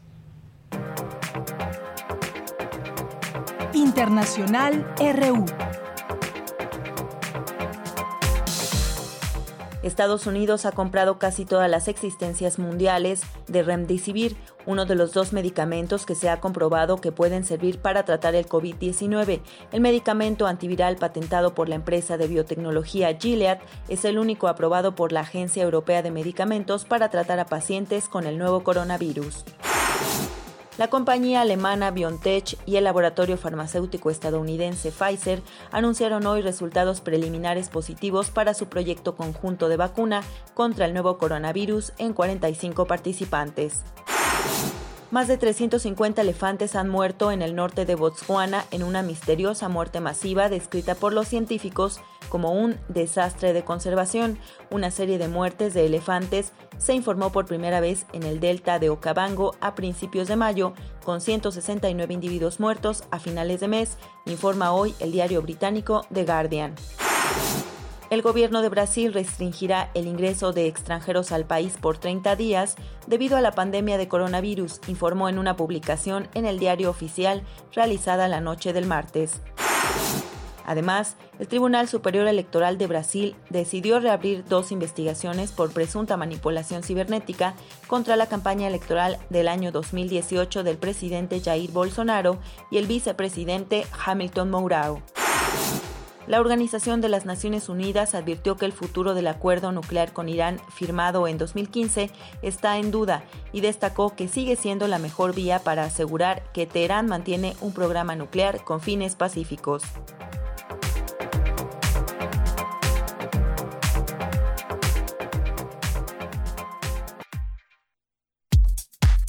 Prisma RU. Relatamos al mundo. Porque tu opinión es importante, síguenos en nuestras redes sociales, en Facebook como Prisma RU y en Twitter como arroba PrismaRU. Dos con 28 minutos, nos enlazamos con el doctor Enrique Dussel Peters, doctor en Economía por la Universidad de Notre Dame y coordinador del Centro de Estudios China-México de la UNAM. Doctor, bienvenido, muy buenas tardes. Hola, ¿qué tal? Muy buenas tardes, gracias por la invitación. Eh, gracias, doctor, a usted por aceptar. Eh, miles de manifestantes se congregaron este día en las calles de Hong Kong para protestar contra la entrada en vigor de una eh, de la nueva ley de seguridad nacional que China aprobó para el territorio. ¿De qué se trata esta, esta ley, doctor? Pongamos en contexto esta manifestación y qué está sucediendo con esta ley, porque nace eh, ¿Con qué fin nace? Eh, claro, dentro de este marco también independentista de Hong Kong, ¿cómo entender esta ley? Mira, e, es un tema histórico, social, socioeconómico complejo, ¿no? Yo llamaría la atención de que hay un grupo de factores para entender eh, este primero de julio del 2020 y de esta nueva ley de seguridad nacional eh, para Hong Kong, eh, que en donde, en fin, pues no solo hay temas vinculados al TEMEC, ¿verdad? sino que en otras latitudes se discuten otros temas. Entonces hay un grupo de factores, yo te diría, internacionales. Yo destacaría ahí las crecientes tensiones entre Estados Unidos y China, eh, que han dado un enorme eco a lo que está sucediendo en Hong Kong. Y después hay un grupo de, factores eh, domésticos, socioeconómicos en la relación entre China y Hong Kong y lo que ha sucedido en los últimos 20 años en Hong Kong. Y otro aspecto muy relevante es el, la relación, yo te diría, política, legal, administrativa entre Hong Kong con la República Popular China, ¿no? Así es. Esto que usted dice es importante. Hoy un encabezado de la BBC dice que China aprueba esta controvertida ley de seguridad para Hong Kong y agrava su enfrentamiento con Estados Unidos. Estamos también hablando de no solamente algo que sucede en este territorio o en Hong Kong, sino también que puede trascender en tema, pues no sé si decirlo político, en tema de la geopolítica, porque Estados Unidos, ¿cómo tiene que ver en todo esto, doctor? Mira, en, en este ámbito geopolítico global, ¿no? Eh, yo eh, creo que es importante recordar eh, más o menos qué es Hong Kong, ¿no? Hong Kong es un es un territorio de alrededor de 1.100 kilómetros cuadrados, 7.5 millones de habitantes y parte de la República Popular China, ¿no? Yo creo que a mucha gente se le olvida y pareciera que Hong Kong es un territorio aparte de China, no, es una región administrativa especial, pero parte de la República eh, Popular China. Este, y yo te diría, claro, eh, el contexto entre las enormes tensiones entre China y Estados Unidos es un tema que hemos venido analizando con mucho eh, eh, detalle en el Sechimex a través de conferencias, publicaciones, etcétera, eh, es fundamental porque yo te recuerdo que en los últimos dos o tres años China y Estados Unidos se están dando pues duro y a la cabeza en el ámbito cultural, en el ámbito político, en el ámbito económico, financiero, tecnológico, controla las exportaciones y el tema de Hong Kong es un tema eh, adicional. Estados Unidos acaba de pasar una ley en forma unánime eh, para poner en duda, habrá que ver cómo se realiza esto en términos concretos, pero para poner en duda los beneficios a los que se atenía Hong Kong en el marco de, de, esta estrategia por parte de China de un país dos sistemas, Estados Unidos reconocía este segundo sistema, le hace Hong Kong, este, y le daba un grupo de beneficios financieros y sobre todo en el ámbito comercial. Eh, y eso está eh, en duda, ¿no? Entonces, eh, hay que recordar, Estados Unidos además está en plena campaña electoral hasta noviembre de este año y en donde China seguramente se convertirá en un tema importante a debate entre los principales dos candidatos en Estados Unidos. Y, bueno eh, parte de esta discusión electoral será pues, probablemente quién será más crítico vis a vis China y concretamente en el tema de Hong Kong Claro, socialmente esto tiene también mucho, mucho interés. Hoy lo que vimos de distintos medios eh, locales también fue pues esta autorización por parte de los agentes para detener a cualquier persona que porte banderas o pancartas con eslogans relacionados con la independencia, la liberación o la revolución en la ciudad y además penas que se establecen hasta de cadena perpetua para eh, supuestos casos o actos de secesión, de subversión contra el poder. Y bueno, pues hay esa molestia en la sociedad. Además de que no podemos desenmarcar todo esto, doctor, en una situación en medio de una pandemia. Mira, es, es una situación realmente compleja y en donde es muy fácil ponerle rápidos adjetivos sin comprender la trayectoria y las particularidades de Hong Kong históricas, sociales al 2020, ¿no? Es decir, Hong Kong se integra de nuevo eh, a la República Popular China en 1999, en 97, perdón, en el 2017 tuvimos un lindo evento ahí en la UNAM con el embajador de la República Popular China, recordando los 20 años de este proceso, ¿no? Eh, pero lo que es muy importante recordar es que, claro, por un lado, la socioeconomía de Hong Kong se ha transformado, estamos hablando de nuevo de un territorio relativamente pequeño de 7.5 millones de habitantes, con un monstruo de 1.4 mil millones de habitantes que es China, ¿no? Para ponerlo en comparación, la, la socioeconomía de Hong Kong se ha transformado profundamente.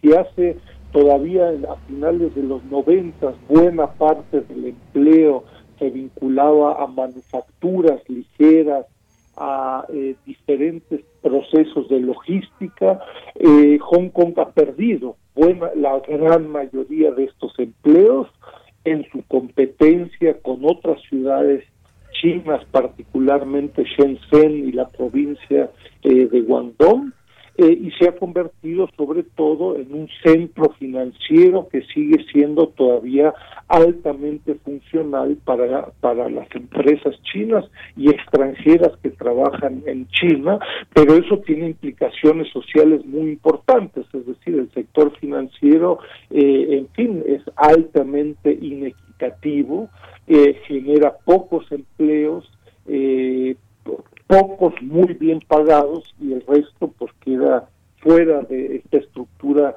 eh, de empleo. Eso por un lado. Y por el otro, claro, eh, está la presión, si tú quieres, de la República Popular China de dar, si tú, un manotazo en la, en la mesa para decir, uno, Hong Kong es parte de China, y dos, no se pueden volver a dar las circunstancias del 2019, donde durante semanas el aeropuerto, carreteras, el metro, etcétera, estuvieron prácticamente paralizados, ¿no?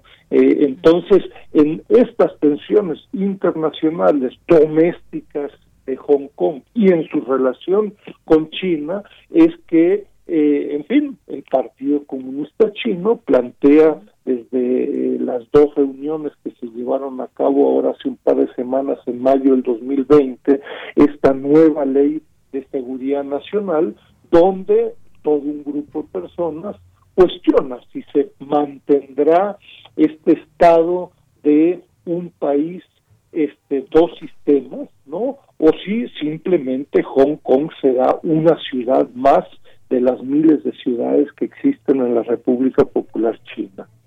Muy bien, pues creo que nos pone muy bien en contexto todo esto. Doctor, lo que ha dado la vuelta al mundo es esta violencia de las protestas, pero hay que entender también en su conjunto lo que pasa en ese territorio, situaciones también domésticas que habrá que comprender también en este sentido. Doctor, muchas gracias por estar con nosotros aquí en Prisma RU de Radio UNAM. Un placer, muchas gracias y invito a todos los interesados ahí a revisar las actividades del Sechimex. Saludos. Claro que sí. Muchas gracias. Hasta luego, doctor. Fue el doctor Enrique Dussel Peters, doctor en Economía y es coordinador del Centro de Estudios China-México de la UNAM, que como él nos invita lo podemos leer. Podemos seguir también su red social arroba sechimex-unam. Continuamos. Prisma RU. Relatamos al mundo.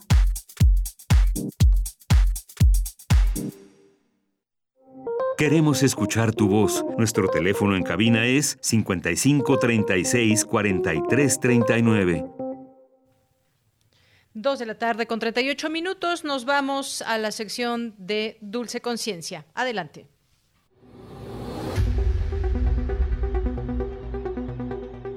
Dulce Conciencia. Ciencia. En Prisma. Muy buenas tardes al auditorio de Prisma RU. Los saludo con mucho gusto y bien, la semana pasada pudimos sentir un fuerte sismo aquí en la Ciudad de México, que llegó a nosotros desde Oaxaca.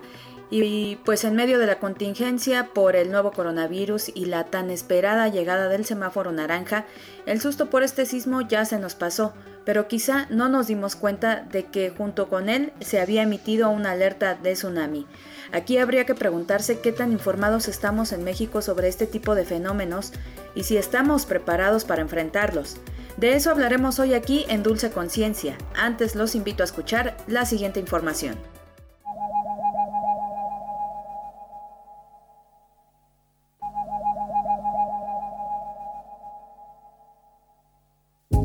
El pasado 23 de junio, un sismo de 7.5 grados sacudió a México. Su epicentro fue unos 20 kilómetros de la crucecita en Santa María, Huatulco, Oaxaca, es decir, que golpeó las costas de esa entidad. Los sismos que provienen de estas costas comúnmente pueden percibirse con fuerza en la Ciudad de México, donde nos hemos ido preparando para no tener tantas afectaciones derivadas de estos acontecimientos, pero quizá nos hace falta voltear a ver qué otros fenómenos llevan de la mano los sismos que ocurren en las costas del país. Nos referimos a los tsunamis. Y es que una semana después de este sismo nos hemos sentido aliviados de que no haya provocado fuertes daños, pero ¿qué hay de la alerta de tsunami que en un principio se emitió por este sismo? ¿México está preparado para enfrentar un fenómeno de esta naturaleza? Recordemos que en 2011 fue el tsunami y no el terremoto el que provocó las mayores pérdidas en Japón. De ahí que es importante saber cuál es la historia de los tsunamis en nuestro país, cómo los estamos percibiendo y qué tan preparados estamos para prevenir daños por la posibilidad de que alguno pudiera acontecer en nuestro país. Para Radio UNAM, hice la gama. Y sobre el tema platicamos con la doctora María Teresa Ramírez Herrera. Ella es académica del Laboratorio de Tsunamis y Paleosismología del Instituto de Geografía de la UNAM y comenzó hablándonos sobre la evidencia geológica e histórica de grandes sismos y tsunamis en México. Vamos a escucharla. El artículo que le menciono, que se llama Los depósitos de arena revelan grandes sismos y tsunamis en la costa del Pacífico. Lo publicamos en la revista de Nature. Lo que hicimos fue evaluar la evidencia geológica y también histórica de grandes y tsunamis y nos concentramos precisamente en la zona limítrofe de Oaxaca y Guerrero donde acudimos a fuentes originales, es decir, archivos históricos. Antes había habido pues alguna investigación sobre el tema, de hecho había estimado la zona de ruptura de un gran evento. Lo que pasa hasta ahorita en, a nivel global, ¿eh? no solo es en México, es que casi todas las evaluaciones de potencial de, de grandes sismos y de tsunamis se basan en datos instrumentales. Sin embargo, los datos instrumentales tienen pues un registro muy corto, ¿no? En México, por ejemplo, los datos sismológicos instrumentales no tienen, pues, si acaso 100 años, ¿no? Nos dedicamos a evaluar un evento muy grande que ocurrió en la costa de Oaxaca en 1787 y que ah, antes se había estimado la magnitud en 8.6 y lo que encontramos es que efectivamente se reporta un evento muy grande. Este gran terremoto provocó un tsunami muy grande que inundó las costas a lo largo de 500 kilómetros ah, del Pacífico, sobre todo en la costa de Guerrero, Oaxaca, donde estuvo más cercano el epicentro en Oaxaca, y parte de la costa de Chiapas. Doctora, ¿qué otras evidencias de este tipo se encuentran registradas en los documentos históricos y qué relación podrían tener, por ejemplo, con el sismo del pasado 23 de junio? También reportamos otro evento anterior a este, en esta misma zona, en 1537, que podría ser quizá un evento predecesor. Esto significa que es un evento uh, pues parecido que también provocó un tsunami y que nos daría una pauta a pensar de un posible intervalo de recurrencia de 250 años. ¿Por qué digo que tiene esto relevancia? Porque precisamente el 23 de junio de este año tuvimos un sismo magnitud 7.4 frente a la costa de Oaxaca y pues nosotros nos abocamos a ir a, un poco arriesgado por la situación del COVID, pero precisamente eso también hace más interesante a, este evento, no por el COVID, sino por conocer la reacción de la gente. Eh, ocurrió un sismo significativo 7.4 frente a la costa de Oaxaca, ¿no? Y pues comprobable, por lo menos instrumentalmente medido el, el tsunami. Entonces nosotros estuvimos ahí en lo que se llama el reconocimiento post y post tsunami de respuesta rápida para tener pues los datos y la evidencia que son de importancia uh, científica y que finalmente todo esto va a significar un conocimiento que va a beneficiar a la sociedad. Doctora, ¿qué relevancia tienen los tsunamis acontecidos en otros países como Japón, por ejemplo, para las investigaciones que se hacen respecto a México en el tema? ¿Nuestro país está preparado para prevenir los daños por un fenómeno de esta naturaleza? Con los eventos que se han dado en las últimas décadas, en la década pasada, pues el gran tsunami de 2011 en Japón, el año anterior, el 2010, el 28 de febrero en Chile y en 2004 el, la gran catástrofe de tsunami que el evento provocó por el desconocimiento en la de que ahí podían ocurrir grandes tsunamis en la costa de Sumatra, pues la gente y con todos los medios que hay está un poquito más, digamos, no no informada exacto, pero conocen las dimensiones que puede tener un evento como este y tiene un poquito más claro que un tsunami puede ser devastador. Yo me atrevo a asegurar que uno de los eventos naturales que provoca más daños son los tsunamis. Uh, bueno, nada más hay que recordar que en 2004 fueron 250 mil uh, fallecidos, o sea, un cuarto de millón de personas que fallecieron en un día, ¿no? Esto es mucho más catastrófico que COVID como tal, ¿no? Ahora, de que si la gente está bien preparada, yo diría que no, y que deberían asociar que hay un sismo fuerte, que después es muy probable que ocurra un tsunami. El problema aquí es que no existen eh, programas de prevención, pero no hay rutas de evacuación. Lo que veo es que no hay señales. Entonces, yo creo que una, una población preparada es una población resiliente y de hecho mucha gente nos lo pide ahora mismo que estuvimos ahí en la costa de Oaxaca, pues la gente nos pregunta y es estar como aquí estamos en la Ciudad de México con simulacros, la memoria de la gente en cuanto a catástrofes es muy corta. Ahora mismo, ¿no? Ya ocurrió el sismo de junio 23 y ya mucha gente ya está en otra cosa, ¿no? Entonces, es importante que al momento que ocurre un evento, la gente esté preparada. Yo creo firmemente en la prevención más que en la mitigación. Doctora, platíquenos un poquito por qué fue importante auxiliarse de las fuentes históricas para realizar estas investigaciones sobre sismos y tsunamis y pues bien, no solo tomar los datos instrumentales. Los documentos históricos señalan que para el evento de 1787, ¿cuánto se levantó el mar? Aquí, por ejemplo, hay una descripción histórica donde señalan que el mar se retiró y después inundó aproximadamente, bueno, ya utilizaban otras medidas, pero nosotros lo transformamos a los kilómetros actuales y señalan que inundó hasta 6 kilómetros a tierra adentro. El mar lleva consigo no solo agua, sino arrastra consigo sedimentos. Con varias técnicas que utilizamos, pudimos identificar estos sedimentos que fueron depositados durante el evento de 1787 Vivimos en una costa del Pacífico frente a una zona de una gran falla que se conoce como una zona de subducción. O sea, ya han ocurrido en el pasado, entonces van a volver a ocurrir. Agradecemos a la doctora María Teresa Ramírez Herrera, académica del Instituto de Geografía de la UNAM e integrante de la Academia Mexicana de las Ciencias, por su participación. Ella comentó finalmente que es importante que siga habiendo presupuesto para este tipo de investigaciones tan necesarias y también agradeció el apoyo de bomberos de Oaxaca, de la Secretaría de Marina en Huatulco, de Fonatur y de la población de la costa de Oaxaca por todas las facilidades que les dieron a los investigadores. Yo agradezco su atención y me despido con la siguiente frase.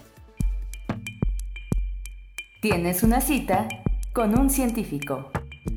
El océano envuelve la Tierra y llena sus abismos más profundos. Nicolás Copérnico.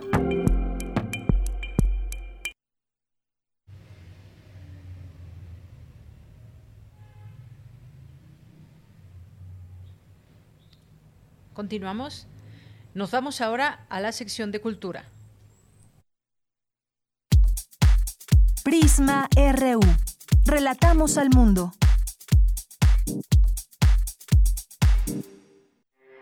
Porque tu opinión es importante, síguenos en nuestras redes sociales, en Facebook como Prisma RU y en Twitter como arroba PrismaRU. Queremos escuchar tu voz. Nuestro teléfono en cabina es 55 36 43 39.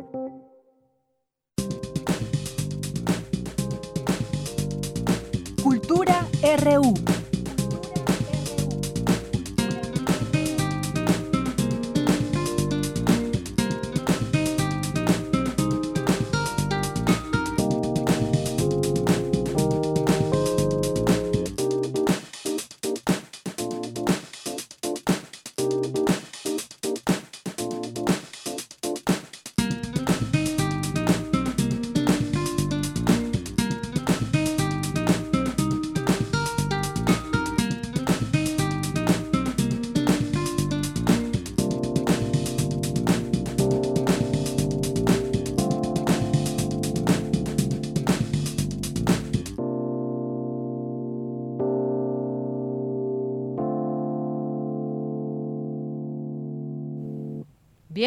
Pues nos vamos a Cultura con Tamara Quirós. ¿Qué tal, Tamara? Muy buenas tardes, adelante.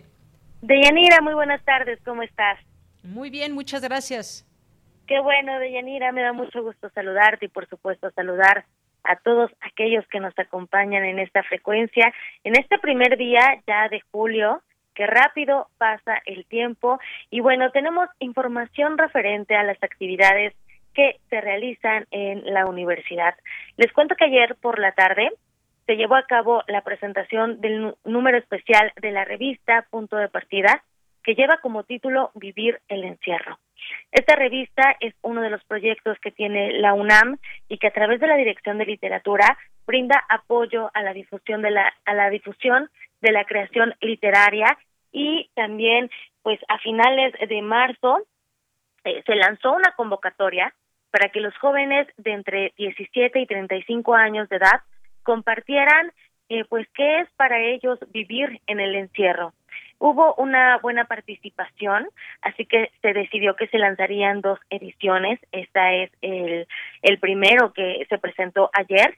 Entre los géneros eh, que compartieron los participantes está la poesía, también hay crónica, hay ensayo y hay espacio para las artes visuales la animación y el fanzine. Y bueno, en esta presentación virtual estuvieron presentes Anel Pérez, directora de literatura y fomento a la lectura de la UNAM. También estuvo Carmina Estrada, ella es directora del proyecto Punto de Partida y estuvieron presentes dos escritoras y dos escritores.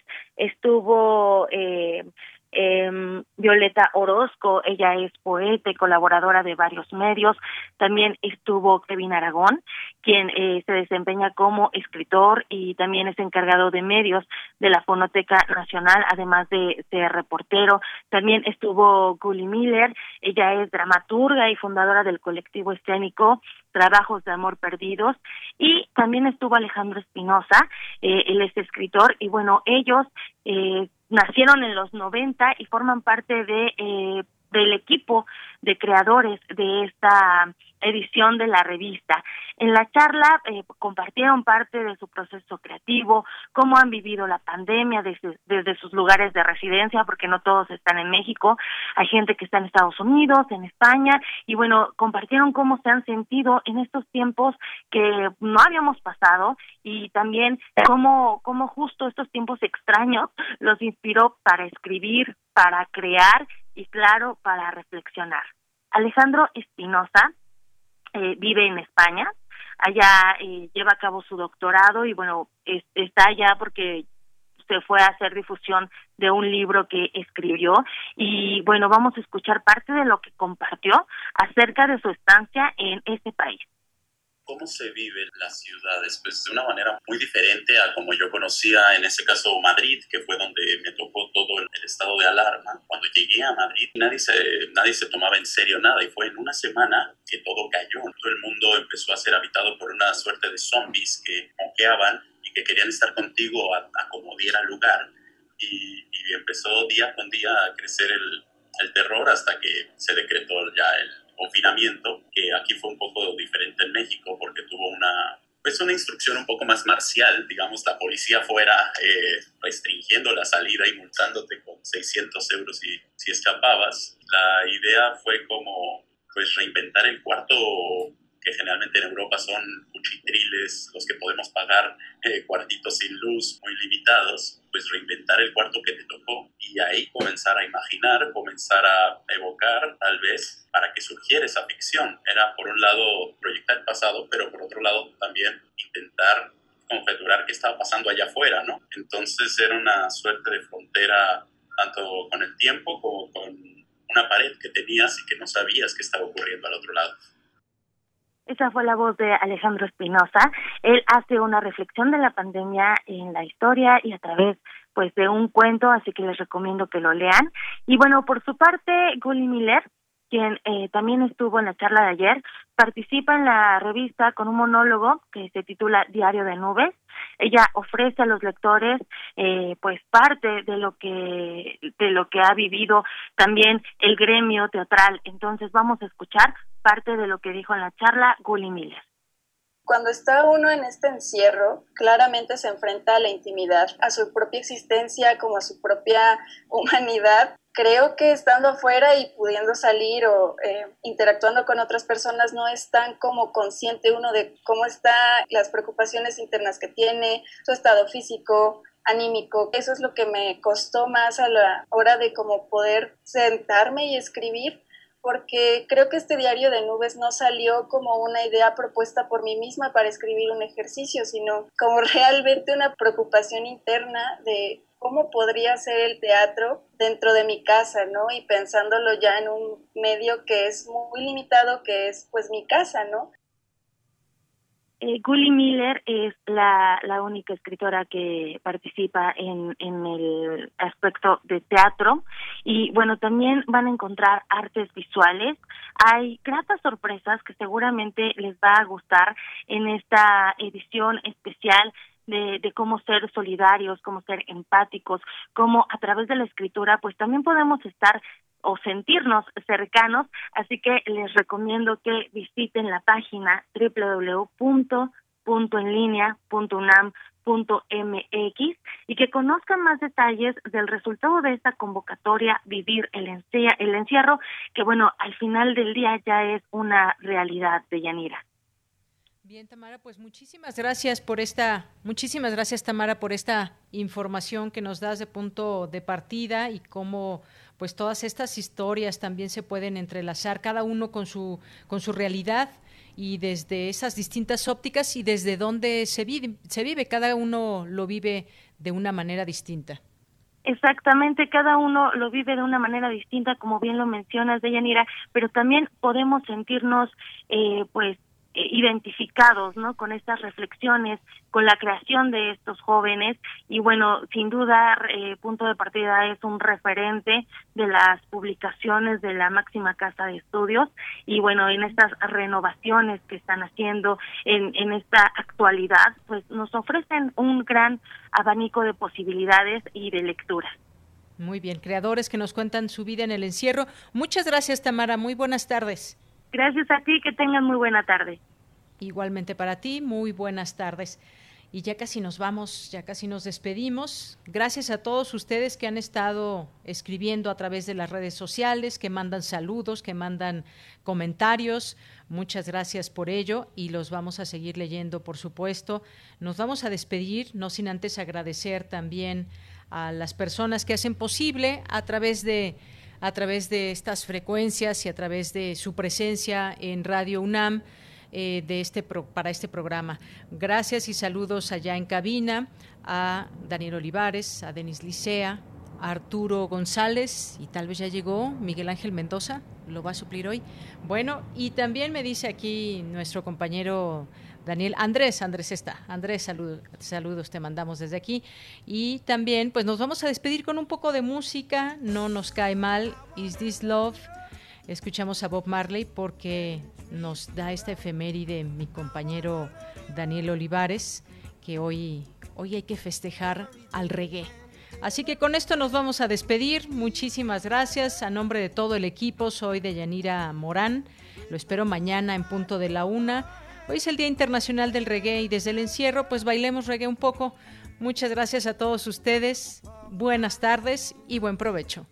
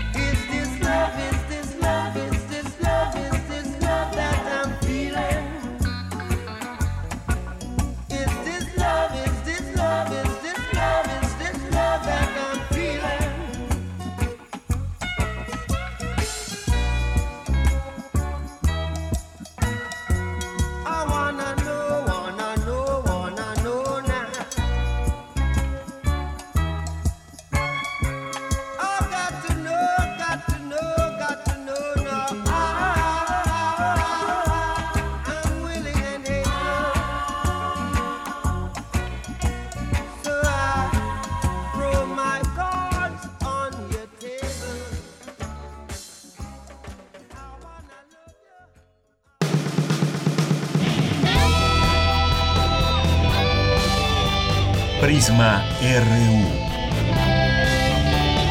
Relatamos al mundo.